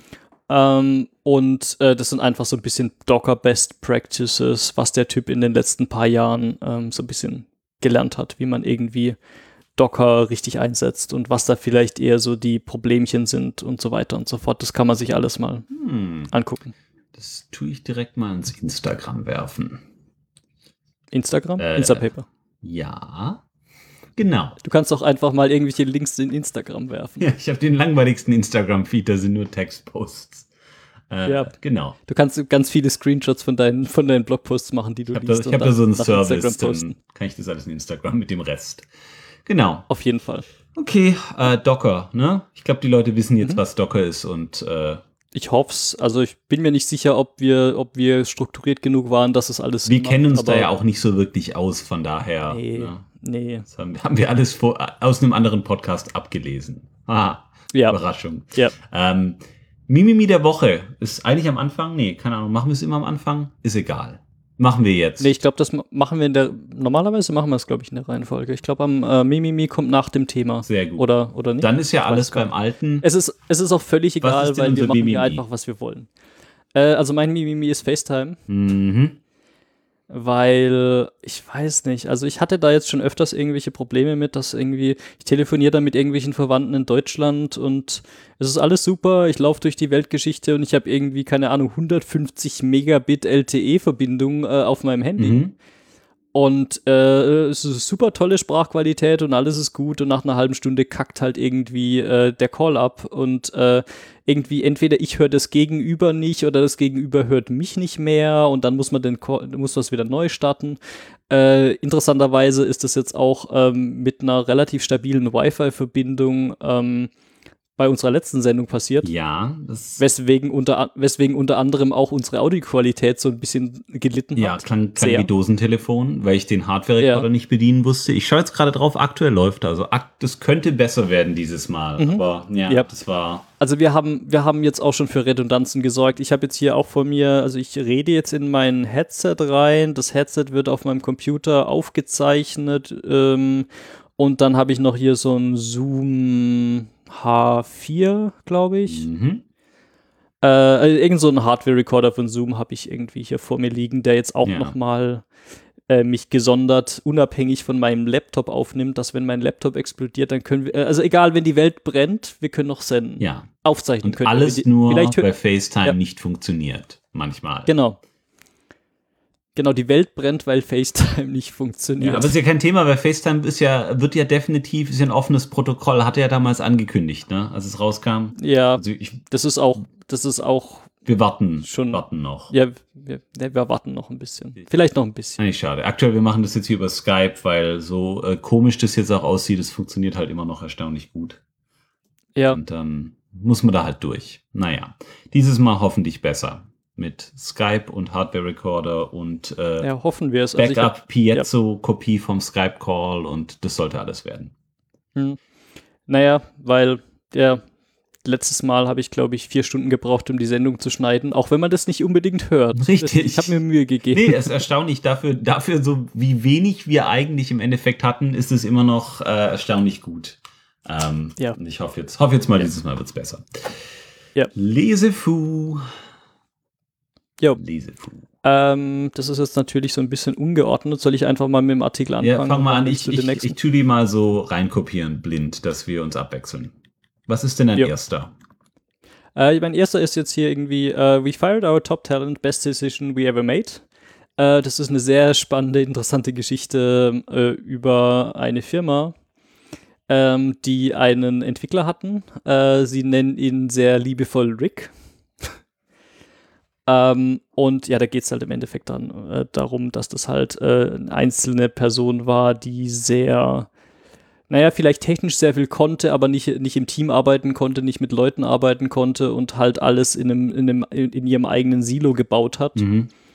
Und äh, das ist halt so ein bisschen die Geschichte, wie sie dann irgendwie diese Person irgendwann versucht haben, mit der Person zu reden und dann die Person irgendwann rauswerfen mussten, weil es nicht mehr funktioniert hat. Und äh, letzten Endes ist die Moral von der Geschichte, dass man halt, ähm, naja, es ist halt egal, wie gut, äh, wie toll und du, wie, to wie, wie, viel, wie viel du weißt und wie toll du Code schreiben kannst, wenn du nicht in der Lage bist, mit Menschen zusammenzuarbeiten, dann hast du, glaube ich, in der heutigen Geschäftswelt nicht so super viel zu, äh, zu suchen. Nee, da hat auch jemand einfach einen sehr schlechten Interviewprozess, weil sowas kann man schon, ich sag mal, da kann man schon drüber reden, so. Ähm, Mhm. Ich habe immer gedacht, es sei so, ja, das ist ja super schwer rauszufinden, aber teilweise Leute sagen dir das echt. Also die gab's in, in allen, sag mal, größeren Firmen hier in der Gegend gibt's halt immer einen Cultural Fit oder ein Manager-Interview heißt's dann, wo, wo dann krieg, irgendwelche Fragen kriegst wie, ähm, erzähl mir äh, von einer Zeit, als du eine, ein, ein Disagreement, eine, wie heißt denn das, nicht Auseinandersetzung, eine Nicht-Übereinstimmung? Deutsch ist schwer. Deutsch ist Ein, schwer, ein äh, Disagreement. eine, Meinungsversch eine eine Meinungsverschiedenheit. Meinungsverschiedenheit. Genau. Ja. Äh, eine Meinungsverschiedenheit äh, hattest und wie du das äh, irgendwie dann gelöst hast. Und teilweise Leute sagen dann irgendwie so, ja, ich habe dann, das wollte ich so machen, aber der andere wollte es anders machen und dann habe ich, bin ich Dem einfach auf den Tisch gekackt. ja, oder bin ich einfach zu seinem Direktor gegangen und habe dem gesagt, äh, hier, da müssen wir jetzt aber mal. Und dann hat der Direktor gesagt, ja, das machen wir jetzt so. Und du denkst dann halt auch so, super, jetzt hast du irgendwie dir äh, irgendwie einen Feind im anderen Team gemacht und äh, Also so ganz einfache Sachen, wo die echt teilweise Leute einfach nur schlechte Beispiele geben. Und er sagt dann irgendwie fünf Sachen, wie er sich schlecht verhalten hat und dann denkst du so, okay, krass, das ist ja. eigentlich recht offensichtlich.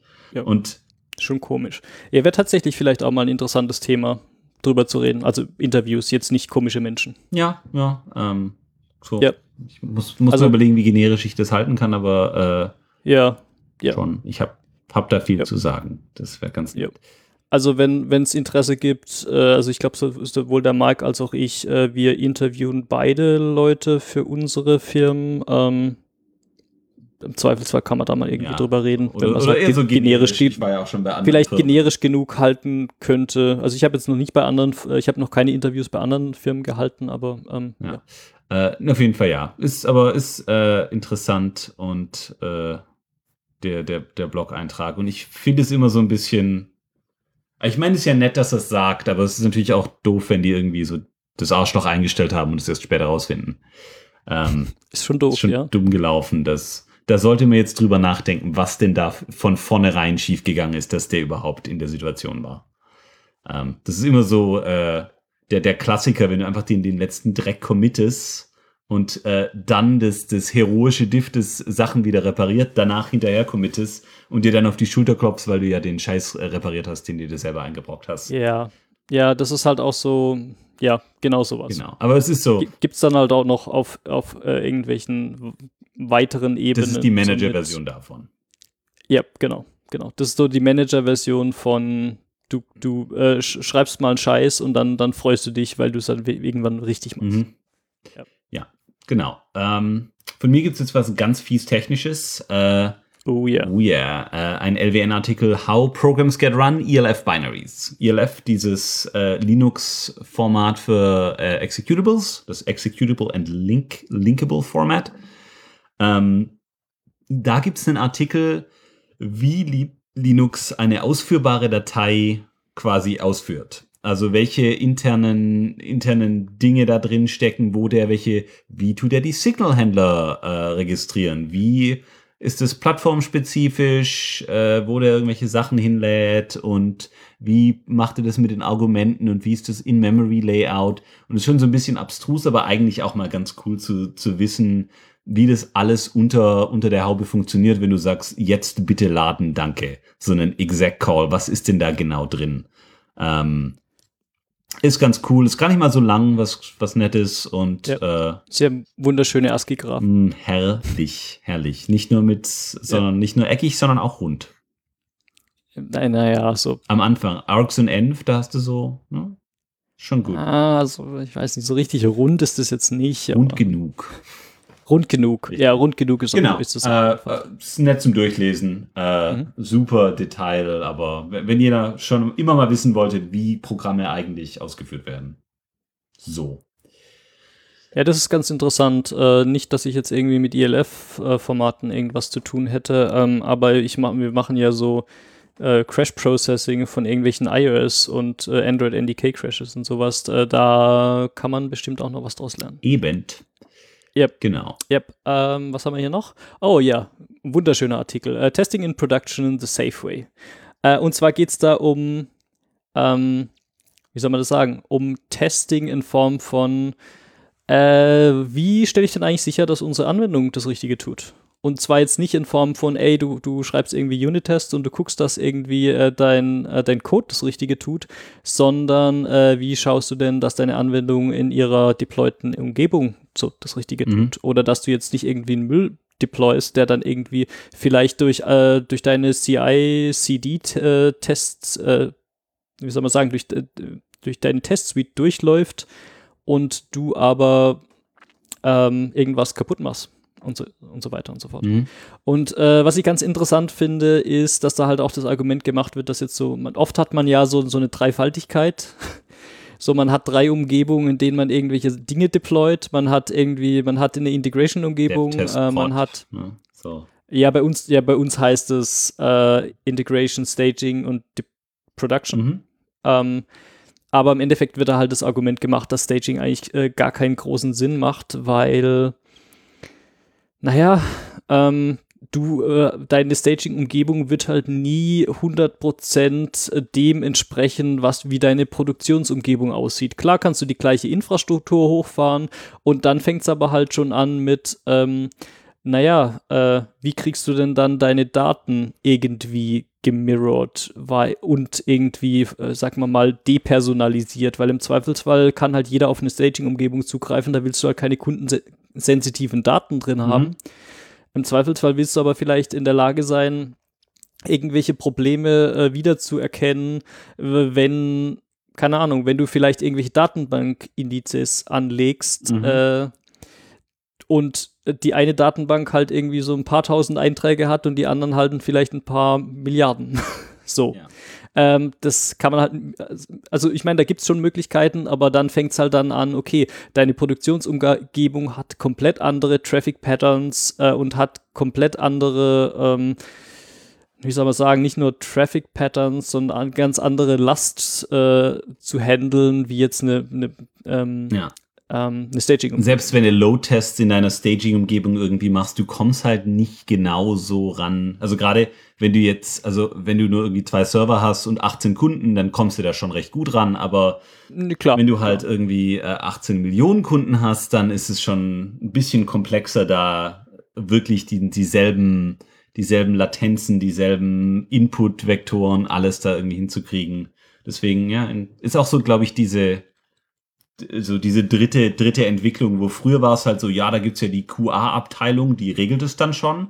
Und dann war es irgendwie so, ja, nee, du solltest dann aber auch schon irgendwie Continuous Deployment und Continuous Integration machen mit Unit-Tests und Integration-Tests, die kontinuisiert durchlaufen. Und das ist jetzt, finde ich, so die dritte, die dritte äh, Version davon, wo du dann rausfindest, wie du ähm, einfach an, du weißt, dass es Probleme gibt, selbst wenn dein CI-System komplett durchlaufen wird äh, wie kriegst du das jetzt noch sicherer hin, entweder was zu testen oder einfach nur einen neuen Rollout von einer neuen Version von irgendwelchem Code zu genau, machen. Genau, genau. Ähm, ja, und also was dieser Artikel halt super gut macht, ist so, so eine der Erklärungen, wo ich dann schon gedacht habe, boah, scheiße. Ähm, ist halt so, dass ein Deployment und ein Rollout zwei komplett unterschiedliche Prozesse sind. Du kannst schon sagen, äh, du deployst jetzt mal Software. Mhm ob du die dann tatsächlich an alle deine Kunden ausrollst, ist eine komplett andere Sache. Mhm. Und äh, wenn du das mal begriffen hast, dann hast du plötzlich irgendwie ein relativ, ähm, soll man sagen, relativ mächtiges Instrument in der Hand, um andere Dinge zu tun. Äh, also die reden halt zum Beispiel über Canary Releases, dass du halt sagen kannst, ja, du machst erstmal einen Rollout auf deinen Servern und dann leitest du erstmal einen kleinen Prozentsatz von Traffic auf diese Server und hast dann ein Monitoring äh, äh, vor Ort äh, oder hast ein Monitoring ähm, was dann in der Lage ist, äh, zu sehen, ob es da vielleicht irgendwelche Probleme gibt. Mhm. Du kannst sagen, du deployst erstmal gegen deine Produktionsumgebung, du hast beide, quasi beide die alte und die neue Version gleichzeitig laufen und du äh, fährst erstmal eine ne Ladung von Integrationstests gegen deine neue Umgebung, bevor du da Traffic drauf, drauf leitest. Mhm. Ja, es gibt auch so Dinge, die zum Beispiel jetzt, äh, ich glaube, Netflix hat es relativ äh, bekannt gemacht, dieses Chaos Engineering. Mhm. Also die haben ja zum Beispiel Chaos Monkey, was so ein Dienst ist, den die bei sich im Laufen haben, der dann halt zufälligerweise immer irgendwelche Services in der Produktion abschießt, um, um zu gucken äh, oder vielleicht mal die Verbindung langsam macht oder mal die Netzwerkverbindung kappt oder so, mhm. äh, um dann einfach sicherzustellen, dass deine Anwendungen ähm, ähm, resistent gegen Fehler sind. Und äh, in, sag mal mal, in, in bestimmten Umgebungen, wenn du verteilte Systeme fährst, dann ist halt Fehler, ist halt keine Ausnahme, sondern Fehler wird halt passieren, äh, oder Fehler werden halt passieren und Sachen werden ausfallen und irgendwie Server werden explodieren und ähm, ja, das ist, eine, ist ein sehr langer Artikel, aber ich finde, das ist eine super Zusammenfassung von äh, Praktiken, die man anwenden kann, um, sag mal mal, weniger Stress bei irgendwelchen Rollouts zu haben. Ja, und das ist, denke ich, auch so eine der Dinge, gerade wenn wir jetzt bei so, so größeren fancy US-Firmen arbeitet. Ich meine, die Technologie, die dahinter steckt, ist schon geil, aber selbst so Patterns, dass du einfach, nee, äh, irgendwie Canary Deployments oder Red Green Deployments und äh, Shadow Traffic und einfach, dass das so Werkzeuge sind, die du einfach immer benutzen kannst und die sind nicht mal mehr so komplex im Normalfall. Ähm, also einzurichten und das ist schon, ist geil. Und auch der Artikel hat auch schön hier ein paar Bilder und alles, ist gut. Ja, ist schön, schön gemalt und äh, ist auf Medium gehostet, Mhm. was ist ja, was ist ja, weiß nicht, ist es immer, immer, immer noch ein Prädikat? Haben die nicht jetzt so ein Pop-up, wo immer nervig ist und so sagt, bitte geben Sie uns jetzt Geld, danke. Wir hosten Aha. ja auch statischen Content, was ja so super hart ist. Ich weiß es nicht. Äh, ich, ich, um ehrlich zu sein, lese ich die, die Artikel immer in Instapaper, da sehe ich den ganzen Bam, Scheiß Problem nicht. gelöst. Problem gelöst. Einfach mal auf Instapaper klicken, dann ist es dort. Jetzt Ja. auch wieder in Europa, glaube ich. Oh, äh, waren, die, waren die nicht GDPR-compliant? Die, die haben das einfach abgeschaltet. Die haben gesagt, da haben wir jetzt keinen Bock drauf im Moment. Und dann waren die, glaube ich, für einen Monat weg oder so. Ups. Äh, nee, das ist komplett an mir vorbeigegangen, weil, wie, wie gesagt, wir, ich bin ja europäischer Bü Staatsbürger, europäischer Eu Eu EU-Bürger. Aber das hat denen so keiner nennt. gesagt. Aber das hat ihnen keiner gesagt, dass EU-Bürger äh, halt auch außerhalb der EU leben können. Unglaublich. Hm. Unglaublich. Ja. ja. Naja, Ähm, so viel dazu. Genau. Äh, Lesevue von mir, Powerful ähm, von Patty McCord. Äh, ich habe keine Ahnung, weil, wie ich da drauf gekommen bin, aber ähm, das, äh, der, es ist kein Untertitel, es ist ein Übertitel eigentlich, was über dem Titel steht. Ähm, es steht halt äh, vom Co-Creator des Netflix Culture Decks. Also das Netflix Culture Deck ist diese PowerPoint-artige Präsentation, äh, die im Internet mal ihre Runden gemacht hat. Die war eigentlich dafür gedacht, dass man neuen Angestellten bei Netflix so ein bisschen die Kultur beibringt, die tatsächlich anders ist als die Kultur von sehr, sehr vielen einfach Großfirmen. Ähm, und äh, eine der, der Co-Autorinnen, die da HR bei Netflix geleitet hat, ein bisschen für dieses ganze Culture Building mit zuständig war, äh, hat hier auf 150 Seiten oder so ähm, zusammengeschrieben, wie sie genau zu diesen Ansichten kam, dass man äh, Netflix hat halt immer so Sachen wie, ja, wir sind keine Familie, wir sind professionelles Sportsteam. Weil irgendwie äh, aus, aus einer Firma werden Leute gefeuert, aus einer Familie im Normalfall nicht. Und äh, wie sie halt diese Freiheit und ähm, Leute zur Verantwortung ziehen, über irgendwie mehrere Schienen, äh, ich sag mal, zusammengebaut haben, um da die Kultur, die Netflix heutzutage hat, äh, hinzubekommen. Und da redet sie so ein bisschen drüber und äh, es ist super leicht zu lesen, also liest sich sehr schnell. Habe ich glaube irgendwie in, in zwei, drei Tagen hatte ich das durch, 150 Seiten. Ähm, und äh, ist, ich sag mal, lesenswert, gerade wenn man sich so ein bisschen für diese, dieses Culture Building und dieses Zeug interessiert. Kann man mal machen. Jo. Genau. Genau, ähm, dann habe ich hier mal, ich beschäftige mich in letzter Zeit auch so ein bisschen nebenher ähm, ein bisschen mit React.js. Mhm. Und äh, ja, die haben relativ coole äh, Einstiegsartikel so auf ihrer Webseite und da gibt's so diesen Hello World-Artikel, der einfach mal die kompletten Konzepte er erklärt, sodass du halt einfach mal mitreden kannst, wenn, wenn irgendwie irgendwelche Kollegen jetzt von irgendwelchen Components und von irgendwelchen, was weiß ich, äh, MobX-Stores und was weiß ich reden. Ähm, ja, also äh, hat mir auf jeden Fall sehr viel geholfen, einfach mal die Konzepte zu verstehen, äh, wie irgendwie React äh, Komponenten aufgebaut sind, äh, wie du Properties übergibst ähm, und so weiter und so fort. Mhm. Ähm, ja, React ist dieses, Also- äh, dieses Data Binding, dieses äh, Web Framework, aber es gibt auch React Native, aber dieses generische Framework, um deine Daten mit deinem Webzeug automatisch konsistent zu halten, ohne dass du viel Controller schreiben musst, ne? Oder Mm, anders? Also, also React ist eigentlich eher ein View-Framework, mit dem du, ähm, naja, also was React eigentlich macht, ist, du kannst äh, Komponenten schreiben und den Komponenten äh, gibst du Daten mit und entsprechend, äh, tu, entsprechend äh, tun die Komponenten dann irgendwelche ihre Dinge rendern. Äh, was React besonders macht, ist, dass es halt so ein Shadow DOM hat, ähm, wo es erstmal äh, guckt, äh, also es hält quasi sein, sein eigenes Document Object Model, ist das das richtige Akronym? Mhm. Äh, es hält quasi sein eigenes äh, äh, DOM äh, f- im Speicher Mhm. Äh, und vergleicht es dann mit dem, was tatsächlich im Browser angezeigt wird. Äh, und wenn sich dann irgendwas ändert, äh, dann weiß es, äh, welche Sach Sachen sich geändert haben und rendern dann halt mehr oder weniger nur die Dinge, die Also so Single-Page-App-Geschichten. Genau, genau, solche Sachen. Äh, du kannst dann auch irgendwelche Dinge machen mit ähm, so äh, Observer-Patterns und sonst was. Also ich glaube, Unidirectional Data Flow ist so das, das Ding, was da so passiert. Du kannst dann halt quasi sowas sagen, also was wir machen, äh, ist, wir haben einen Data Store im Browser, der nennt sich MobX. Hm? Da kannst du so irgendwelche Observables und Properties und sonst irgendwas definieren. Und dann kannst du halt sagen, zum Beispiel, ja, also wenn sich jetzt irgendwo was ändert, dann sag doch mal dem Data Store Bescheid und der Data Store sagt dann allen Komponenten, die dann daran dranhängen, Bescheid, dass sich was geändert Mhm. hat. Ähm, und äh, die Komponenten rendern sich dann einfach neu. Mhm.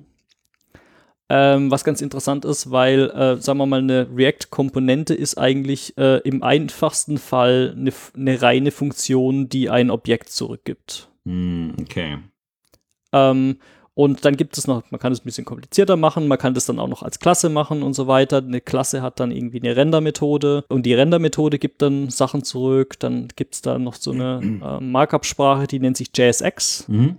Das sieht so ein bisschen aus wie HTML kombiniert mit JavaScript oder Ja. XML kombiniert mit JavaScript. Ist im Endeffekt eher ein Superset von JavaScript, äh, was dann halt noch äh, bestimmte äh, Syntax hat, um irgendwelche HTML-Elemente oder XML-Elemente zu rendern. Mhm. Beziehungsweise JSX sind wie soll man sagen, in JSX rendert man nicht nur irgendwelche, was weiß ich, H1, Diff oder sonst irgendwelchen Elemente, sondern man kann da auch andere komplexere React-Komponenten. Ja, so Bilder-Pattern-mäßig. Äh, Mhm. Und ja, Mhm. das sieht ein bisschen aus. Facebook hat ähm, XHP intern, also ich glaube XHP war 2010 haben sie das irgendwann mal gemacht, wo sie auch gesagt haben, so ja, PHP ist ja schon ganz nett, aber wäre besser, wenn das eher so ein bisschen, ein bisschen mehr Objekt, bisschen weniger nur Template wäre. Und Genau. äh, so ist es, glaube auch. Nur, dass es halt tatsächlich, w- wenn du es gerade, ge- wo du gerade gemeint hast, also der, der Data Store, da ändert sich was und dann das ganze Observable, also da alles, was sich da drauf re registered hat, kriegt dann auch was mit. Also es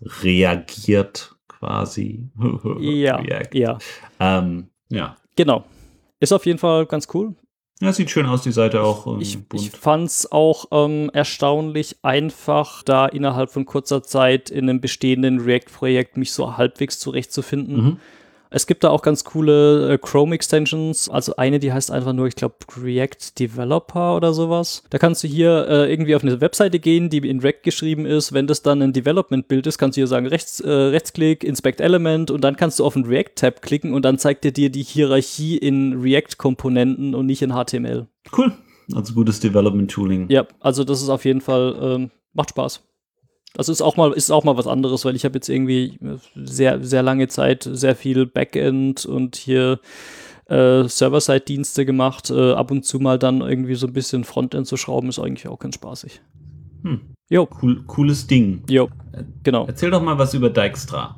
Oh ja, ähm, ist, ein, ist ein ziemlich cooler geschriebener Artikel, der heißt äh, Finding the Shortest Path with a Little äh, Help from Dijkstra. Ähm, ja, geht's halt irgendwie um, um diesen Dijkstra Pathfinding Algor Algorithmus, wenn man so äh, gewichtete Graphen hat, die dann, also ein relativ einfaches Beispiel wäre jetzt vielleicht so eine, keine Ahnung, du hast irgendwie eine Karte äh, mit einzelnen Städten zwischendrin und dann hast du da irgendwelche Bahnlinien zwischendrin und dann hast du halt irgendwie die Länge der oder irgendwie die Zeit, die dann irgendwelche Züge zwischen den Städten hin und her brauchen und so weiter. Ja, ich finde es immer mal ganz spannend, einfach so bisschen mal wieder so was zu haben, was man vielleicht schon mal irgendwie im Studium angeguckt hat und das dann einfach mal, keine Ahnung, Mhm. ein bisschen durchdenken kann. Nicht, dass ich das jetzt irgendwie in meiner tagtäglichen Arbeit irgendwie sehr krass brauchen könnte, aber es ist einfach, glaube ich, mal ganz gut, da irgendwie ein bisschen am Start zu bleiben. Ähm, und ist ein, Dijkstra. also generell, äh, das ist auf einem Blog, der nennt sich Base.cs und da gibt es auch relativ viele Artikel über so Algorithmen, Datenstrukturen, äh, Informatikgrundlagen und gerade wenn, wenn man das irgendwie vielleicht noch mal ein bisschen auffrischen will, ist ganz gut. Kann, kann man auf jeden Fall machen. Kommt gut. Kommt gut. gut. Ja. Ich habe äh, ein, einen weiteren Buchpick. Äh, das Gute ist, das Buch kann man noch nicht lesen. Äh, da kann man nur eine Pre-Order machen. Äh, Es kommt am 7. Oktober rauf. Äh, heißt Seeking SRE im O'Reilly Verlag. Es gab ja dieses SRE-Buch, das im Grunde bei O'Reilly rauskam und größtenteils beschrieben hat, wie Google SRE, ähm, also Site Reliability Engineering, aufbaut. Und es, das ist zwar war interessant und so, aber es ist halt auch nur, wie Google das aufgebaut hat. Es gibt einige andere, Facebook zum Beispiel mit Production Engineering oder äh, Dropbox hat SRE auch, die das ein bisschen anders aufgebaut haben.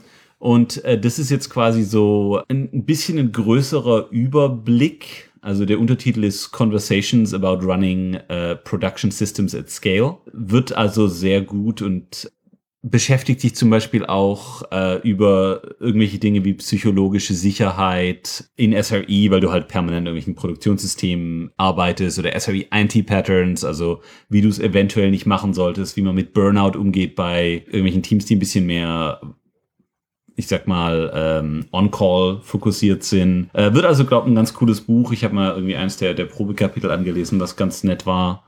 Kann man, kann man sich, glaube freuen, wenn, sie, wenn es einen interessiert. Und äh, als letztes, äh, nach dem Buchtipp, noch ein Videotipp. Es gibt was Neues von James Mickens. James Mickens war ja, der hat damals wurde, glaube also er hat schon immer lustige Sachen gemacht, aber wurde so richtig bekannt durch seinen Monitorama-Vortrag, äh, der sehr, sehr lustig war. Äh, er hat jetzt in der Usenix-Konferenz, ähm, die, die aktuelle, die jetzt gerade vorbei war, glaube ich, vor 14 Tagen ist es rausgekommen, hatte eine Keynote gegeben äh, zum Thema Sicherheit und der Titel ist Why do keynote speakers keep suggesting that improving security is possible? Und es ist, äh, er geht so ein bisschen drauf ein, wie Machine Learning und Sicherheit zusammenhängt und wann das vielleicht nicht so die beste Idee ist. Und er geht so ein bisschen drauf ein, wie man ähm, IoT, so Internet of Things, was er eigentlich, äh, ihn nervt es ein bisschen, aber er, er zieht halt so ein bisschen drüber hinweg, was, wie schlecht IoT-Hardware eigentlich sein kann, so Internet of Shit mäßig. Und äh, ist alles super lustig gemacht und geht 50 Minuten lang und ja, äh, extremst zu empfehlen. Er ist jetzt wieder, er hat, glaube ich, eine Zeit lang bei Microsoft gearbeitet und ist jetzt wieder zu Harvard zurück und forscht da irgendwie über Sicherheit und äh, herrlich, herrlich. Kann man sich anschauen. Einfach mal über Sicherheit forschen. Einfach mal schauen, wie sicher Sachen mhm. sind. Hacker, Hacker werden hacken. Können. Können auch. Ja. Müssen teilweise. Müssen. Ja. Genau. Picks. Picks. Ja, äh, sollen wir gleich anfangen. Mein Primär-Pick ist JQ. Das mhm. steht, glaube ich, für JavaScript Query. Uh, no, äh, nee, ähm, jQuery. JSON, JSON Query. JSON Query. Ja, und JSON ist JavaScript Object Notation, also quasi JavaScript. JavaScript Query. Zumindest ein Subset von JavaScript.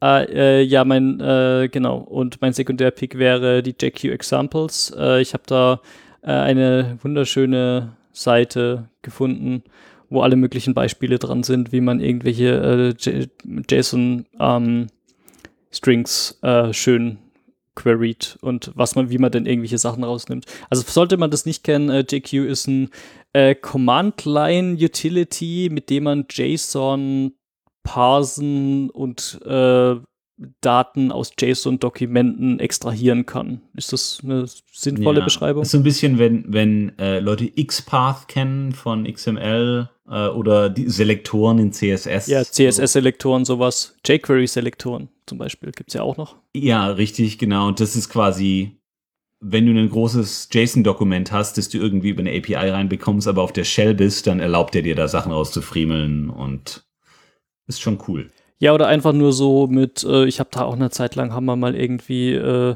habe ich mal mit irgendwelchen Leuten so LOL-Commits gemacht. Ähm, also kann man dann halt auch sagen, ja, ich habe doch jetzt irgendwie hier ähm, jedes Mal, wenn ich committe, nimmt meine Kamera ein paar Frames auf äh, und äh, macht dann da ein GIF draus und dann kann man das irgendwie in Slack-Channel hochladen. Und da hatte ich dann auch irgendwelche Sachen, wo man dann irgendwie, wie war denn das? Ich glaube, ich musste auch irgendwie aus der Response noch irgendwelche, ähm, also ich habe das dann irgendwie, kann man ja mit Curl dann irgendwie, ein, ich glaube, ein Put oder ein Post-Request machen, um das bei, bei Slack hochzuladen. Ähm, kann dann aber auch, äh, ich weiß nicht, ich glaube, ich habe aus irgendwelchen Gründen irgendwelche Informationen aus der Response noch gebraucht. Mhm. Und äh, sowas kann man dann halt auch mit JQ machen. Wenn man da einfach nur ein Shell-Skript hat, dann äh, kann man einfach sagen, hier, JQ, äh, ich mache jetzt mal einen Curl-Request, äh, pipe das an JQ weiter, mache da irgendwie einen Selektor draus und tut dann aus dem, aus dem Ergebnis, äh, verwendet es dann irgendwo an anderen Teilen von meinem Shell-Skript weiter. Ja, solche Sachen. Schon gut, gute Sache, ja. kann ich unterstützen. Mhm.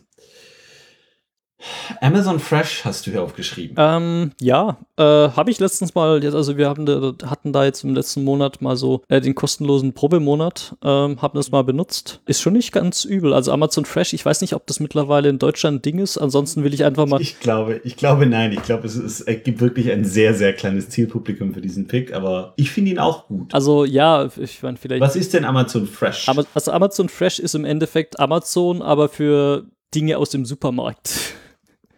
Ja. Also kann man das so sagen? Ja. Also im Endeffekt, du hast halt eine, du hast ein, äh, auf Amazon.com hast du halt äh, eine, eine Unterseite, das ist irgendwie, ich glaube, fresh.amazon, äh, Amazon.com. Mhm. Ist genauso aufgebaut wie der normale Amazon-Shop. Äh, du kannst da Dinge kaufen, du kannst sie in deinen Warenkorb tun, du kannst sie bestellen, äh, nur mit dem Unterschied, dass es sich dann halt um Frischwaren handelt. Das funktioniert hier, weil zum Beispiel Amazon ja vor kurzem na, wie, heißt, wie heißen sie denn? Die, die Supermarktkette Whole Foods? Whole Foods, ja, also so ein Super, also so ein Supermarkt, Schrägstich Biomarkt, äh, mehr oder weniger, äh, ist irgendwie jetzt auch vor kurzem von Amazon gekauft worden. Äh, dadurch, dass ich jetzt hier in der, in der Stadt wohne, in der Amazon seinen Hauptsitz hat, äh, ist es natürlich sehr gut ausgebaut hier. Selbst hier im, Vorort in Silicon Valley auch kein, kein Thema. Ja, also ich weiß jetzt, kann jetzt ehrlich gesagt nicht sagen, wie das irgendwo in anderen Staaten auf dem Land ist. Also hier funktioniert es auf jeden Fall ziemlich gut.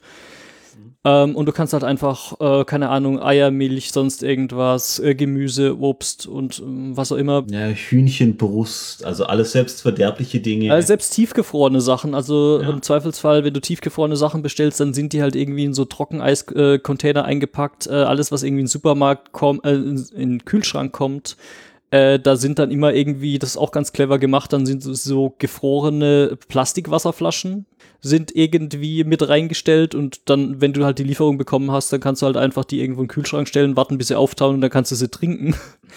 Es war früher war es ganz anders. Also ich habe das auch schon eine Weile, ich habe es dann mal gemacht irgendwie für ein halbes Jahr, dann mal wieder ein halbes Jahr nicht. Am Anfang hattest du halt so riesige Plastiktaschen und du musstest, da war dann immer Trockeneis drin, sobald du irgendwas Verderbliches quasi hattest. Und du musstest dann immer diese Plastiktaschen, da war irgendwie Styropor noch äh, drin. Und ja. du musstest es dann wieder raustun, dass sie quasi die Taschen auf dem Rückweg wieder aufsammeln können. Aber das hat sich jetzt komplett geändert. Das ist jetzt alles Papier mhm. oder so eine so, ja, Papier, ne? ne so, so Recycle, also so, das sind meistens dann so Tüten aus so Recyclingpapier. Genau, Recyclingpapiertüten und äh, wie gesagt, äh, Wasserflaschen. Also du kriegst auch gratis eine Wasserflasche, die ist gefroren und taut dann irgendwann auf will gar nicht ähm, wissen, also wie viele Wasserflaschen in meinem Kühlschrank gerade stehen. bei uns auch, bei uns trinkt die auch keiner, wenn die mal auftritt sind. Oder halt äh, Trockeneis, wenn es dann ähm, ein bisschen, und der Trockeneis aber auch in Karton verpackt, also alles recycelbar, kannst du alles platt machen mhm. und in die grüne, gelbe Tonne hier oder was auch immer der Äquivalent ist. Und was ich immer sehr geil fand, ist, dass du halt tatsächlich, ich könnte jetzt, ist äh, halb neun abends, ich könnte jetzt zu Amazon Fresh gehen und sagen, ich hätte gerne Pre-Sunrise äh, Delivery vor meine Haustür. Und dann kommt er irgendwie um, durch Magie, kommt dann um 6.30 Uhr morgens einer und oder um 6 Uhr morgens und stellt mir das Zeug vor die mhm. Türe. Und ich wach dann auf, lauf zur Tür und hab mein Zeug. Und ich meine, das ist jetzt eigentlich gerade in den USA auch so ein bisschen äh, ein Problem, was, was viele Leute wahrscheinlich nicht verstehen äh, weil man, ich hab, ich, mein, die Supermärkte hier haben auch sonntags offen und die haben auch samstags offen und die haben im Zweifelsfall auch 24 Stunden offen.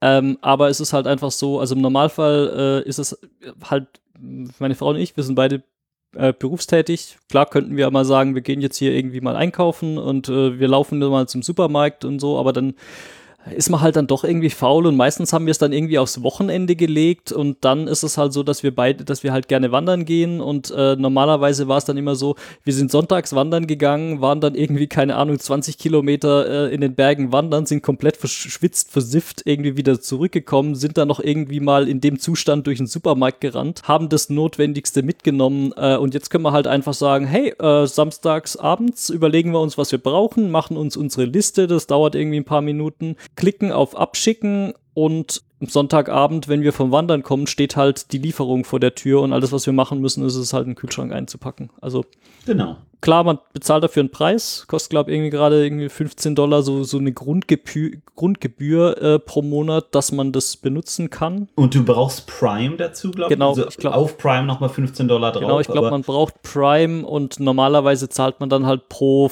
Lieferung nochmal irgendwie ein Trinkgeld an die Person, die einem die Sachen ja, liefert. kannst du, kannst du auch nicht, wenn du nicht willst. Aber es ist irgendwie ähm, assi. also, Ja, ist assi, weil ganz ehrlich, der fährt irgendwie um 6.30 Uhr morgens rum und äh, hat meine, keine Ahnung, meine Coke Zero, äh, mein Kasten Coke Zero, meine acht Mineralwasser und hat irgendwie fünf Taschen oder so rum, um sich rum. Ähm, und generell, ich habe mir überlegt, wie viel ich, also ich gehe ich gerne einkaufen, eigentlich eher nicht. Das ist immer ein bisschen nervig, gerade wenn du so Mineralwasser, dann musst du das noch tragen, äh, doof. Und äh, dann lieber mit dem Auto und dann aber musst du wieder parken. Und im Endeffekt, ich gehe wahrscheinlich äh, dreimal, viermal pro Monat wahrscheinlich einkaufen, so jedes Wochenende Mhm. im Normalfall. Mhm. Und jedes Mal mindestens was Zeit von irgendwie aus dem, aus dem Haus raus ins Auto, fünf Minuten zum Einkaufen fahren oder irgendwie hinlaufen, zehn Minuten, 15 Minuten darin rummachen, das dauert mindestens eine Stunde. So alles zusammen, also außer man geht auf dem, vom, auf dem Heimweg irgendwie am Supermarkt vorbei, aber ich sag mal, ich sag mal, vier, fünf Stunden pro Monat auf jeden Fall. mh, Und dafür so die 15 Dollar oder selbst wenn es dann irgendwie 20 sind, das ist auf meinen Stundenlohn. Da würde ich lieber, wenn jemand sagen würde, hey Marc, ich gehe für dich einkaufen und du zahlst mir drei Dollar dafür, würde ich sagen, ja, geil, das ist gut. Mhm. Und da kommt es dann halt drauf raus. Und die Preise sind auch gar nicht, also es ist okay. Also sie sind es ist, äh, die sind nicht ja. super billig, aber sie sind so Safeway-mäßig oder was auch. Wie heißt es bei dir? Q KFC? QV? QFC heißt bei euch Ja. so. Also Safeway gibt's bei uns ja auch. Also ich würde sagen, Safeway und QFC, das sind jetzt äh, zumindest, äh, ich weiß jetzt nicht, ich glaube QFC ist so eine Washington-lokale Sache. Ja. Äh, das ist so jetzt, würde ich mal sagen, vergleichbar in Deutschland mit irgendwie Rewe und Edeka vielleicht ja, so. Rewe und Edeka, Ja, genau. so. Also ist nicht billig, es gibt schon einige Sachen, die okay sind, aber im Normalfall ist es auch nicht super teuer. Und Qualität ist bei Amazon Fresh, muss ich sagen, erstaunlich gut. Also jedes Mal, wenn ich Obst oder Früchte, also immer so, äh, wir haben immer Brombeeren oder so, die wir noch mitkaufen, kriegst du echt äh, die guten. Also da ist kein Schimmel dran, die sind alle noch Mhm. gut, Ja. äh, keine Dellen und alles. Ist Ja. Ja, also ich bin äh, auch, äh, wir haben auch gedacht, wir probieren das jetzt mal aus, so zum Spaß. Mhm. Äh, und haben das jetzt ein paar Wochen gemacht und jetzt sind wir schon das irgendwie im Überlegen, ob wir es dann halt irgendwie weitermachen, weil ähm, es ist halt schon sehr, sehr praktisch und so einkaufen, wie du schon gesagt hast, es macht halt jetzt nicht so un unfassbar viel Spaß. Das weitere Problem ist, dass wir halt, wir wohnen halt wirklich mitten in der Stadt, äh, da sind dann halt auch, äh, wenn man jetzt mal einen größeren Einkauf tätigen will oder vielleicht auch mal ein bisschen, äh, sagen wir mal, schwerere Dinge einkaufen will, ist es dann halt auch ein Problem, dann irgendwie hast du ein irgendwie total verwinkeltes Parkhaus, wo irgendwie Leute äh, nicht Auto fahren können und dann irgendwie einfach rückwärts fahren, ohne irgendwie zu gucken, wer dahinter hinten im Auto hinten dran steht. Und Mhm. äh, also ich hatte da schon alle möglichen äh, irgendwelchen Erfahrungen, wo ich dann halt auch irgendwie drauf verzichten kann, muss ich sagen. Also das ist, äh, also es ist total ein totales Luxusproblem. Das ist ein totales einfach nur, okay, ich möchte jetzt ein paar Stunden im Monat sparen, wo ich vielleicht irgendwie mehr Spaß habe als beim Einkaufen. Ja, es ist, glaube ich, auch sowas, wo ich un unter 30 hatte ich da auch noch nicht so Verständnis für, aber Nee. jetzt denke ich mir so, hm, Zeit habe ich weniger, Geld habe ich mehr, äh, vielleicht tausche ich das jetzt einfach. Ja. Und es ist sicher irgendwie äh, un- unendlich problematisch auf 18 verschiedene Arten, aber es ist einfach so gut. Ich bin mal gespannt, Und- wie viele Hasskommentare wir bekommen. Oh, äh, super, wie, super geil. wie unfassbar faul wir sind und äh, sonst irgendwas. Ähm, äh, ich meine, die Leute haben damit recht. Wir sind unfassbar ja, faul. durch, durchaus. also ich meine, ganz ehrlich. sagen. Äh, Aber es deswegen- ist, ja. Deswegen arbeite ich ja. Das ist keiner, keiner beschwert sich, dass Rentner faul sind. Ähm, nee, was auch ganz cool ist, finde ich, ähm, bei, bei Fresh, dass du selbst, die, selbst das Einkaufen im Normalfall kaufst du ja immer dasselbe ein. Ich kaufe immer dieselbe Kokosnussmilch hier bei Trader Joe oder ich kaufe immer alles, immer das Gleiche. Und wenn du das ein paar Mal gemacht hast, dann A, schlägt er dir neue Dinge vor, die dir eventuell gefallen könnten. So Machine Learning-mäßig, ist ganz nett. Und selbst wenn du das nicht willst, du kannst einfach sagen, hier meinen letzten Einkauf, bitte füg genau dasselbe nochmal in meinen Warenkorb. Oder du siehst halt irgendwie äh, Board Recently, siehst du halt die 40 Dinge, die du im Normalfall kaufst. Und du klickst dann einfach drauf und sagst hier einmal, genau, ich will wieder das, das, das, das, das. Also das wäre, als wenn der Supermarkt quasi eine eigene Ecke für dich hätte, wo nur das Zeug steht, das du kaufst. Und du musst nicht irgendwie 18 Mal im Kreis laufen, um den ganzen Ramsch zusammenzutragen. Ist schon gut. kann man nichts sagen. Ja, also wo wir gerade noch dabei waren in Sachen äh, mal interessante neue Sachen äh, oder mal anderes Obst oder sonst irgendwas kaufen. Was wir auch noch äh, nebenher haben, ist ähm, Imperfect Produce. Ah, ja, habe ich auch gesehen, die, die Werbung dafür. Ja. Die also ist, ist, ist, irgendwie, ist irgendwie ganz cool. Äh, das ist halt so ein Dienst, äh, die kaufen halt, sagen wir mal, irgendwie Überschusswaren oder irgendwelche, äh, sagen wir mal, Obst, Gemüse, Geschichten äh, die normalerweise irgendwo aussortiert werden, weil sie den Schönheitsidealen im Supermarkt nicht ähm, entsprechen, ähm, kaufen die halt auf. Ähm, du kriegst da irgendwie also Bio-Obst, Gemüse, sonst irgendwas, ist total gute Qualität eigentlich. Und die liefern dir das halt einmal die Woche heim und du kriegst dann halt meistens auch irgendwelche gerade lokalen Sachen. Ähm, du, ähm, ich glaube, standardmäßig funktioniert es so, dass die dir halt so einen Einkaufskorb vorbereiten. Also in Form von, du hast dann halt irgendwie auf deren Webseite siehst du, äh, was es denn gibt. Dann ist da schon mal was, lokal, äh, was Lokales drin, was jetzt gerade irgendwo hier in der Gegend wächst. Ähm, mhm. Und wenn du keinen Bock drauf hast, kannst du das halt austauschen durch irgendwelche anderen Sachen, die du äh, willst. Aber standardmäßig äh, ist es dann halt schon so äh, anhand des Preises, den du dafür zahlen willst, ist es halt schon zu, standardmäßig fertig zusammengestellt und du kannst dann halt mhm. einfach Dinge ersetzen. Ähm, also ist ja. günstiger, glaube ich, als normales Gemüse und Obst, ne? Ja. So im Normalfall. Ja. Und weil halt sieht ein bisschen irgendwie, der Apfel hat irgend so einen komischen Knubbel außen dran oder so. Ja, oder du hast halt irgendwelche bisschen komisch geformte Kiwis oder du hast zum Beispiel irgendwelche, ich weiß nicht, also manchmal sind es auch einfach Sachen, äh, die, die sind einfach nur Überschuss. Die einfach. Also einfach weniger, weniger Macken, also wo es dann wirklich ganz hässlich ist, sondern einfach nur komisch. Die sind einfach nur komisch gewachsen. Also das ist gar nicht so, dass du einen Apfel hast, der dann irgendwelche Macken hat und dann demnächst anfängt zu faulen, sondern du hast halt vielleicht einen Apfel, der ist ein bisschen größer oder ein bisschen kleiner als die Norm oder der hat halt irgendwie den, den Knubbel an der falschen Stelle oder der hat irgendwo mal vielleicht eine Beule, die gewachsen ist, aber die halt, äh, weißt du, solche Sachen. Ja, Apfel halt. Ja. ja halt wie, äh, wie ist denn die Lieferung bei denen? Also musst du da da sein und, oder werfen die es dir einfach vor die also Tür? Also bei, bei mir ist es so, die, die stellen das einfach vor die Haustür. Okay, cool. Genau, ja, das wollte ich auch schon. Ich habe schon fast mich halb durchgeklickt und musste dann irgendwie weg, aber das äh, anscheinend funktioniert deren Werbung ja, ja. irgendwie. Ähm, ja, also wir hatten da, das ist glaube ich schon mittlerweile der dritte Anbieter in der Richtung, den wir mal so ein bisschen ausprobiert haben, einfach nur um Obst und Gemüse zu bekommen, was halt ganz nett ist, weil die meisten dieser Anbieter, das sind halt dann irgendwie so, ja, die kaufen dann halt Sachen an, die irgendwo von lokalen Farmen kommen oder sonst irgendwas und du kriegst es halt auch direkt geliefert. Ähm, wir hatten jetzt bei ein paar so Probleme, dass zum Beispiel, wie du schon gesagt hast, dann kriegst du halt irgendwelche Blaubeeren oder Brombeeren oder so geliefert und die fangen dann halt schon an zu schimmeln und so. Das ist dann halt irgendwie nicht so geil. Ähm, okay, aber das ist jetzt eher weniger da? Äh, nee, nee, oder? das ist jetzt, hatten wir bis jetzt eigentlich noch quasi nicht äh, bei dem. Äh, wir hatten diese Probleme bei anderen Anbietern, deswegen sind wir da nicht mehr. Okay, ja. Genau. Okay, cool. Nee, mhm. super. Dann äh, muss ich auch äh, Hast du einen Referral-Link?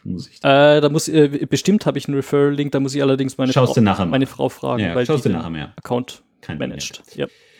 Kein Ding net. Okay, äh, mein Pick äh, No Dread äh, habe ich mich. Ich habe schon lange gelesen. No Dread ist so äh, quasi clicky bunti für äh, Internet of Things Zeug. Flow-based Programming nennen die das. Also das ist so, kannst du so reinziehen hier. Logikbausteine und ähm, integriert sich in Home Assistant, den ich ja letztes Mal gepickt hatte. Gibt es da als äh, Add-on einen Klick und dann funktioniert es.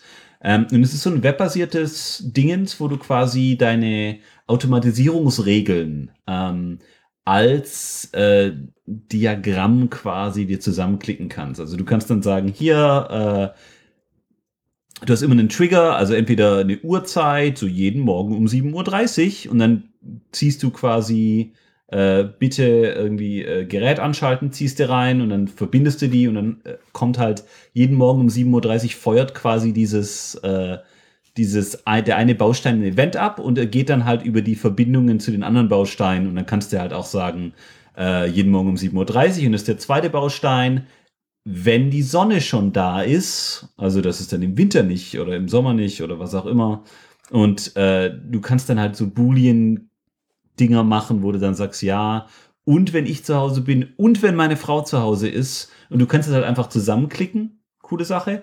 Und das Debugging ist auch ganz nett. Du kannst dann quasi so ähm, manuelle Trigger machen, dass du sagst dann, okay, ich will jetzt aber nicht bis 7.30 Uhr warten, sondern du sagst dann hier, jetzt ziehe ich den manuellen Trigger rein und verbinde den auch noch damit und feuerst den ab. Oder ähm, du kannst dann zum Beispiel auch so jederzeit so einen Debugging-Baustein reinsetzen und dann sagst du einfach jetzt bitte einmal freuen und du siehst dann, was bei diesem Baustein ankommt. Äh, kannst du also auch ein bisschen so skripten, so Java, JavaScript-Zeug und ich habe jetzt meine komplette Automatisierung, die ich in Home Assistant in, in diese YAML-Datei gemacht habe, habe ich alles über irgendwie, hat keine halbe Stunde gedauert, nach Node-RED äh, das Ganze reingemacht und muss sagen, bin echt zufrieden. Also funktioniert echt cool und ich habe einige Sachen machen können, die ich halt einfach in einer Textdatei, die nicht automatisch generiert wurde, so hätte ich die nicht hinkriegen können. Mhm. Also, coole Sache. Also das, das hört sich jetzt so ein bisschen an wie so If This Then That für deine Home Automation. So ein bisschen. Genau, und halt, dass du wesentlich mehr Möglichkeiten hast. Du kannst ja irgendwelche Events aufsplitten und dann kannst du sagen, okay, ich ende die jetzt um. Also, dass du sagst dann, okay, wenn, also gerade so der, das klassische Beispiel bei mir ist halt, wenn sowohl ich äh, nicht zu Hause bin, als auch meine Frau nicht zu Hause ist, dann bitte die Klimaanlage auf Ökomodus schalten, dass die quasi nicht mehr kühlt oder heizt im Winter. Und ähm, das geht halt nur bedingt, wenn du dann so der, das eine, äh, die eine Condition und die andere Condition und dann aber, wenn gleichzeitig auch noch keine Hausgäste da sind und die Hausgäste kannst du irgendwie über den, wenn der Bewegungssensor seit zehn Minuten sich nicht mehr be bewegt hat und du kannst es halt echt super leicht alles zusammenklicken und ähm, Node-RED kann ich empfehlen, cool. ist ganz cool. Cool. Und gerade Home Assistant, dieses Hass.io, Hassio, äh, da ist es ein Add-on, also klickst du, sag einmal bitte Node-RED drauf machen und dann war's das im Grunde. Ja, und das funktioniert dann quasi so, dass dein Node-RED quasi Events von deinem Home Assistant bekommt. Ja. Und also, aber dann auch dem Home Assistant wieder quasi äh, sagt, was er denn tun soll. Genau, also die API geht sowohl rein als auch raus. Ja. Der kann sich Aha. auf Events subscriben. Aha. Das ist push-based. Mhm. Und er pusht aber auch in den Home Assistant rein. rein. Und ist also, das ist alles was im selben Host läuft. Den kannst du auch auf verschiedenen laufen lassen, aber äh, das funktioniert echt gut, muss ich sagen. Cool. Richtig. Ja. Ähm, genau, ich habe jetzt vielleicht auch ein bisschen esoterischen Tipp. Und zwar ähm, geht es um den Ergo-Driven, ich glaube Spark heißt dieses Teil. Mhm.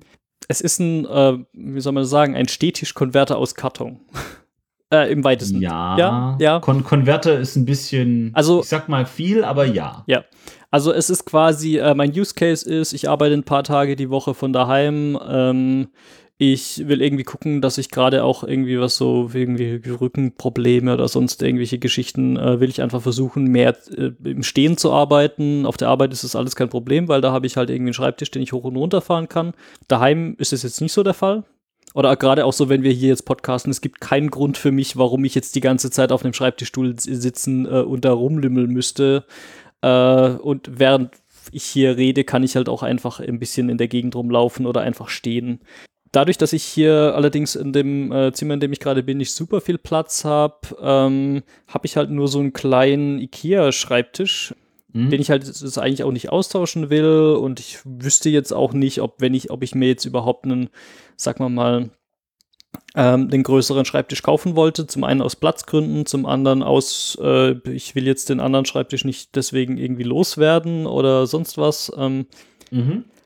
Und äh, dadurch, dass das jetzt irgendwie eher so vielleicht ein, zwei Tage die Woche ist, ähm, brauche ich den auch nicht ständig. Ähm, hab mich da mal umgeguckt, was es denn so gibt und ähm, dieses, dieses Ding, dieser Spark, das ist tatsächlich halt, das ist so ein, wie so ein Gestell aus äh, Kartonstücken.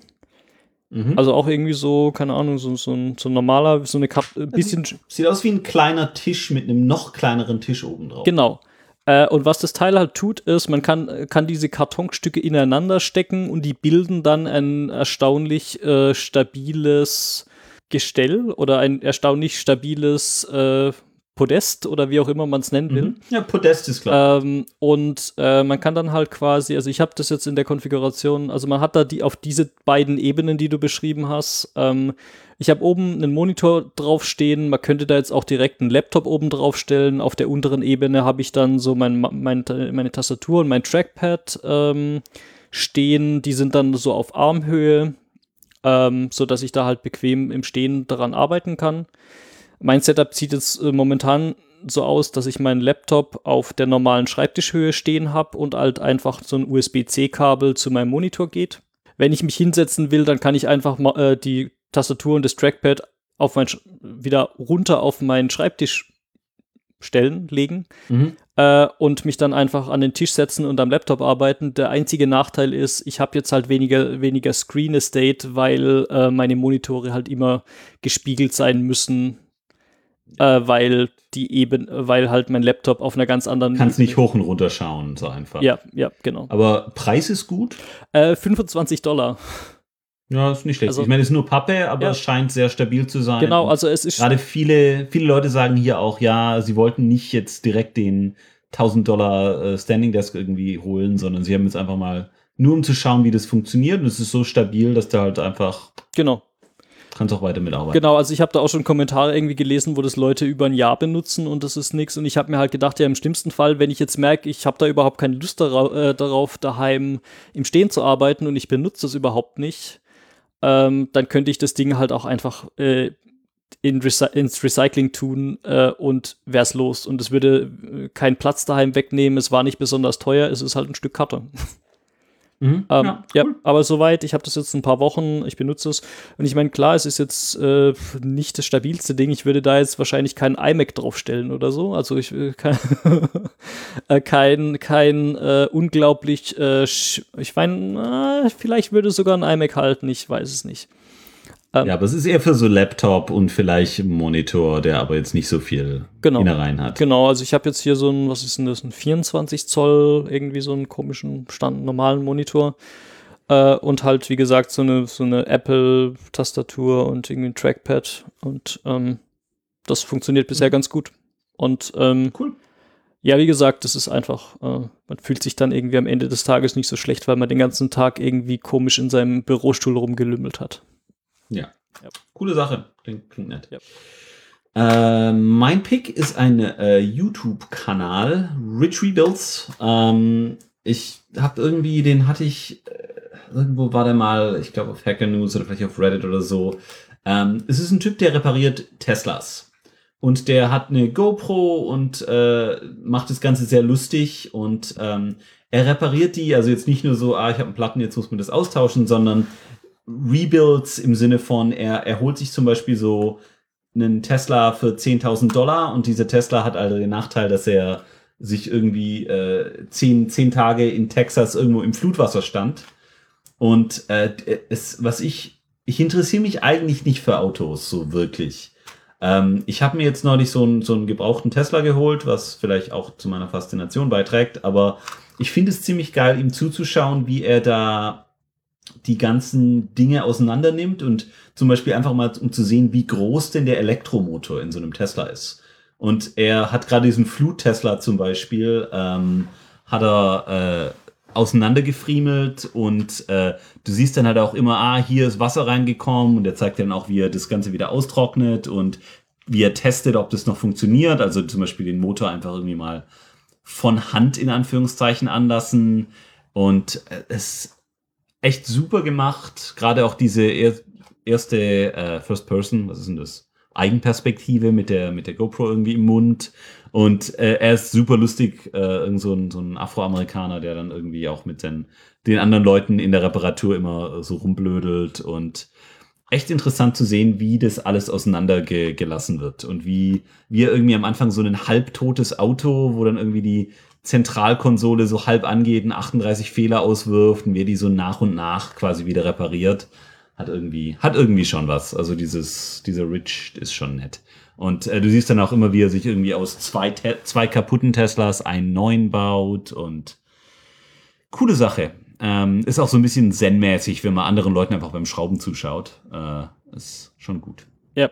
Äh, ich habe da auch mal so einen YouTube-Kanal gefunden. Ich muss mal gucken, ob ich den wieder finde. Ähm, äh, ich weiß nicht, erinnerst du dich noch an den Juicero? Ja, dieses, diese, ja. diese, Totge diese, diese über overengineerte Totgeburt äh, von der Saftpresse.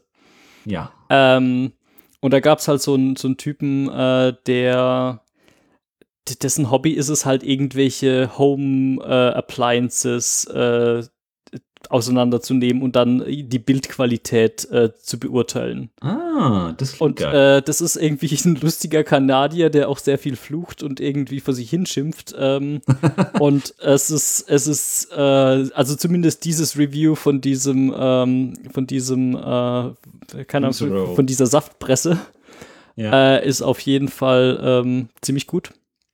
Äh, ich muss gucken, ob ich das nochmal finde. Äh, sollte ich es finden, werde ich es in, der, in den Shownotes verlinken. ja. Wie man bei uns zu Hause sagen würde, das ist ein Brudler. Ein, ja? ein Brudler, ja.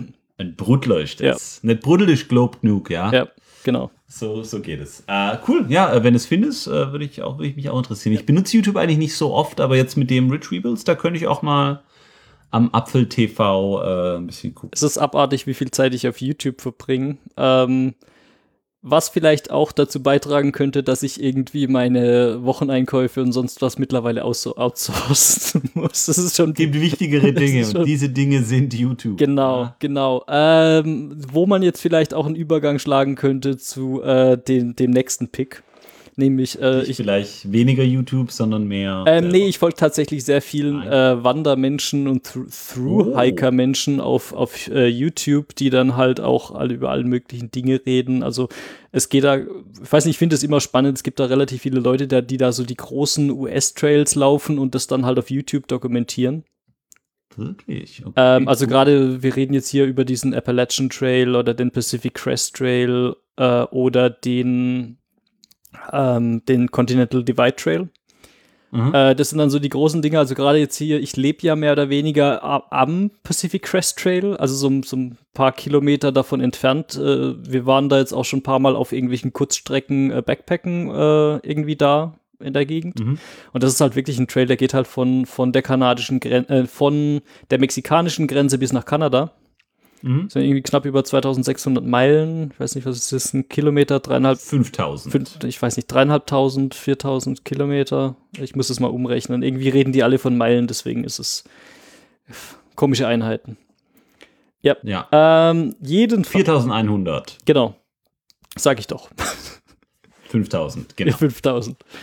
Ähm, jedenfalls zum eigentlichen Pick äh, Wandern gehen. Wandern gehen ist toll, äh, mache ich sehr gerne, ähm, hält mich irgendwie fit und ich sehe was von der Welt und ich kann irgendwie lustige, lustige, mögliche Bilder machen, die ich dann irgendwie auf, YouTube, äh, auf äh, Instagram posten kann. Mhm. Ähm, und ich habe da jetzt äh, mal so ein äh, Bisher habe ich hauptsächlich die, Webseite und die Apps von WTA, von der Washington Trail Association, ähm, benutzt. Das ist irgendwie auch echt gut gemacht. Äh, das ist ein Non-Profit, wo halt die Leute dann auch äh, hier so, ähm, so äh, ehrenamtlich die Trails maintainen und äh, so. Und die haben halt mehr, mehr oder weniger auch eine Trail-Datenbank auf ihrer Webseite, die dann so nach Länge und nach ähm, Höhenunterschied und nach Schwierigkeitsgrad kategorisiert äh, sind und so weiter. Ähm, das ist ziemlich cool. Ähm, allerdings ist diese App halt schon eher so, ähm, also ich glaube, die iOS-App, die wurde ja schon seit ein paar Jahren nicht mehr abgedatet. Äh, funktioniert dafür noch erstaunlich gut. Ähm, ist halt immer ganz nett, weil man zum Beispiel halt auch so die Trail Reports von äh, den letzten paar Tagen sieht und dann halt sieht zum Beispiel, ob denn da im Juni noch Schnee liegt. Was jetzt äh, in den Bergen von Washington nicht unbedingt selten ist. Mhm. Oder ob man irgendwie, keine Ahnung, sollte ich jetzt Microspikes und irgendwelche ähm, Wanderstecken mitnehmen, damit ich nicht äh, den Berg runterrutsche, weil es da rutschig ist oder ist da irgendwie Eis oder sowas. Ähm, muss ich Insektenspray mitnehmen, weil gerade die Moskitos wieder irgendwie durchdrehen. Ähm, solche Geschichten. Ähm, Gut zu wissen. Genau, Ja. genau. Äh, ich habe allerdings äh, mittlerweile jetzt auch eine App gefunden, die das Ganze noch ein bisschen besser aufbereitet und jetzt nicht nur für Washington lokal macht, sondern auch jetzt, wenn wir mal in Urlaub gehen oder so, äh, für, ich glaube, das ist zumindest die ganzen USA, wenn nicht auch äh, weltweit. Ich habe es jetzt ehrlich gesagt noch nicht probiert, ob das in Europa funktioniert. Was passiert denn, wenn ich da Stuttgart eingebe? Stuttgart, Baden-Württemberg. Hoho. Stuttgart, Arkansas. Kannst du da äh, auf der 300 Einwohnergemeinde. Also, äh, die haben irgendwie Kartenmaterial. Oh, das, das wilde Mohnbachtal. Hm, Äh, und Herrlich. irgendwie Westweg Stage One. Den Westweg kenne ich tatsächlich.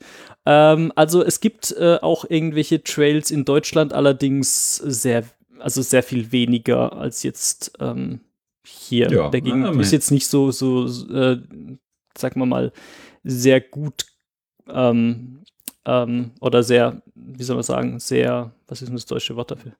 Ähm, ist, ist, ist auch egal. Ähm, es ist jetzt nicht sehr. Alter, jetzt eier ich in der Gegend rum, mir fällt es nicht mehr ein. Ich glaube, wir können uns beide darauf äh, einigen, dass wir Deutsch schon noch sprechen, aber naja. Naja. Ähm, es ist jetzt nicht sehr ausführlich. Ich glaube, das ist das, was ich sagen wollte. Ja, Ähm, genau. Nee, ja. aber es, äh, Genau, äh, komm, kommen wir zu meinem eigentlichen äh, Tipp äh, oder meinem eigenen, eigentlichen Pick, äh, alltrails.com. Äh, ist eine Webseite, die haben auch irgendwie alle möglichen iOS und Android-Apps und sonst was. Äh, kann man ähnliche Sachen machen, nur haben die halt auch noch ein bisschen bessere Suche. Du kannst da zum Beispiel sagen, zeig mir doch jetzt alle Trails an in der um, äh, Umgebung von dieser Stadt oder von diesem Punkt, die irgendwie äh, back, wo ich backpacken kann, wo ich Wildblumen angucken kann und wo ich Wasserfälle sehe, zum Beispiel, solche Sachen. Hm. Sowas ähnliches kann man auf, äh, auf äh, WTA auch. Was diese Alltrails-App besonders macht, ist, wenn man da einen Pro-Account hat, dann kann man halt auf der App auch Kartenmaterial offline runterladen. Äh, du kannst es als äh, GPS-Navigation benutzen.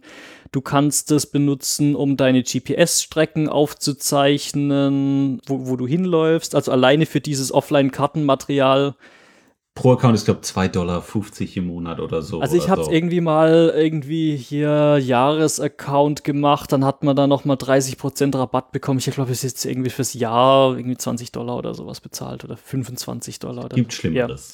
Also ich habe das jetzt einfach mal ausprobiert. Aktuell ist es ziemlich cool. Äh, du kannst halt auch mehrere unterschiedliche Karten äh, runterladen. Du kannst dann irgendwie eine, eine Topo-Map laden. Du kannst irgendwie OpenStreetMap. Du kannst Op Open Cycling Map. Äh, und du kannst, also es gibt unterschiedliches Kartenmaterial. Du kannst ja dann auch noch so Overlays anzeigen, wie, naja, solche Dinge, die aktuell in der aktuellen äh, Zeit des Jahres relevant sind. Wie, wie ist denn so äh, die Feuer äh, Historie Ah, ja. in diesem Bereich. Das heißt, in welchen Bereichen äh, deiner Wanderung hat es denn früher schon mal öfters gebrannt? Zum Ja, Beispiel. die Westküste Ja. im Sommer. Ja, die Westküste im Sommer ist gerade im Moment schon so eine Sache. Mhm. Mhm. Ja. Ähm, und gerade auch, wenn man jetzt äh, wie wir teilweise dann mehrere Tage unterwegs ist, also wir planen jetzt gerade am Wochenende wieder einen Trip, äh, wo man irgendwie da mal, wenn es denn alles funktioniert, 60 Kilometer laufen. Dann äh, ist es halt auch ganz gut, wenn man da halt irgendwie die Informationen hat und halt auch ähm, Kartenmaterial und sonstige Sachen. Kann, man, kann man schon mal Hm. 2 Euro ausgeben. Genau, also die haben auch ein ganz gutes Feature, was so Sicherheit äh, oder sag mal mal, ja, so vielleicht Sicherheit ist äh, der gute Oberbegriff dafür angeht. Du kannst dann quasi äh, Kontakte angeben, die dann automatisch informiert werden und dann mit den Informationen, wo du denn wandern gegangen bist, wenn du dann irgendwie nach einer gewissen Zeit nicht mehr zurückkommst oder die App kein Internet mehr hat oder so. Also es ist halt so, du kannst halt sagen, ach, ich gehe jetzt hier wandern, ich, ich plane den Trip, äh, du trägst dann irgendwie die Leute als Kontakte ein und die bekommen dann, ich glaube, automatisch irgendwie eine E-Mail oder so. Ich habe es jetzt noch nicht aktiviert, ähm, aber ist halt ganz cool, weil du dann halt sagen kannst, ey, du automatisierst so ein bisschen dieses, ey, ich gehe jetzt in die Berge und wenn ich mir irgendwo unterwegs den Fuß brech und nach drei Tagen nicht mehr da bin, dann schick doch mal bitte einen Suchtrupp los. Ja, praktisch. Also äh, Suchtrupp as a Service. Quasi, ja. Sehr gut. Yep. Cool. Ähm, ja, kann man auch in der kostenlosen Variante benutzen und die haben halt auch so dieses übliche, die Trails haben dann Ratings und äh, da gibt's dann, ähm, naja, wie soll man sagen, ähm, irgendwelche äh, Trip-Reports von Leuten, die vor ein paar Tagen dann da waren und ähm, sowas. Schlagen dir dann auch irgendwie anhand von den Sachen, die du schon gemacht hast, irgendwelche Sachen vor und so. Ja, Dufte. ist auf jeden Fall gut. Ähm, äh, ist mir auf jeden Fall lieber als einkaufen gehen. Richtig. Und deswegen Amazon Fresh. Ja. Äh, ja, ich glaube, wir sind durch. Äh, ich glaube auch. Also ich glaube, ich, ich bin auch durch. Ausgezeichnet. Ähm, Würde ich, würde ich auch sagen. Dann würde ich sagen, wir verabschieden uns einfach und hoffen, dass es dieses Mal mit der Sprachqualität etwas besser geklappt hat. ja. Okay, dann äh, würde ich sagen, habt Spaß Am Gerät. Und tschüss. und tschüss. Bam. Bam.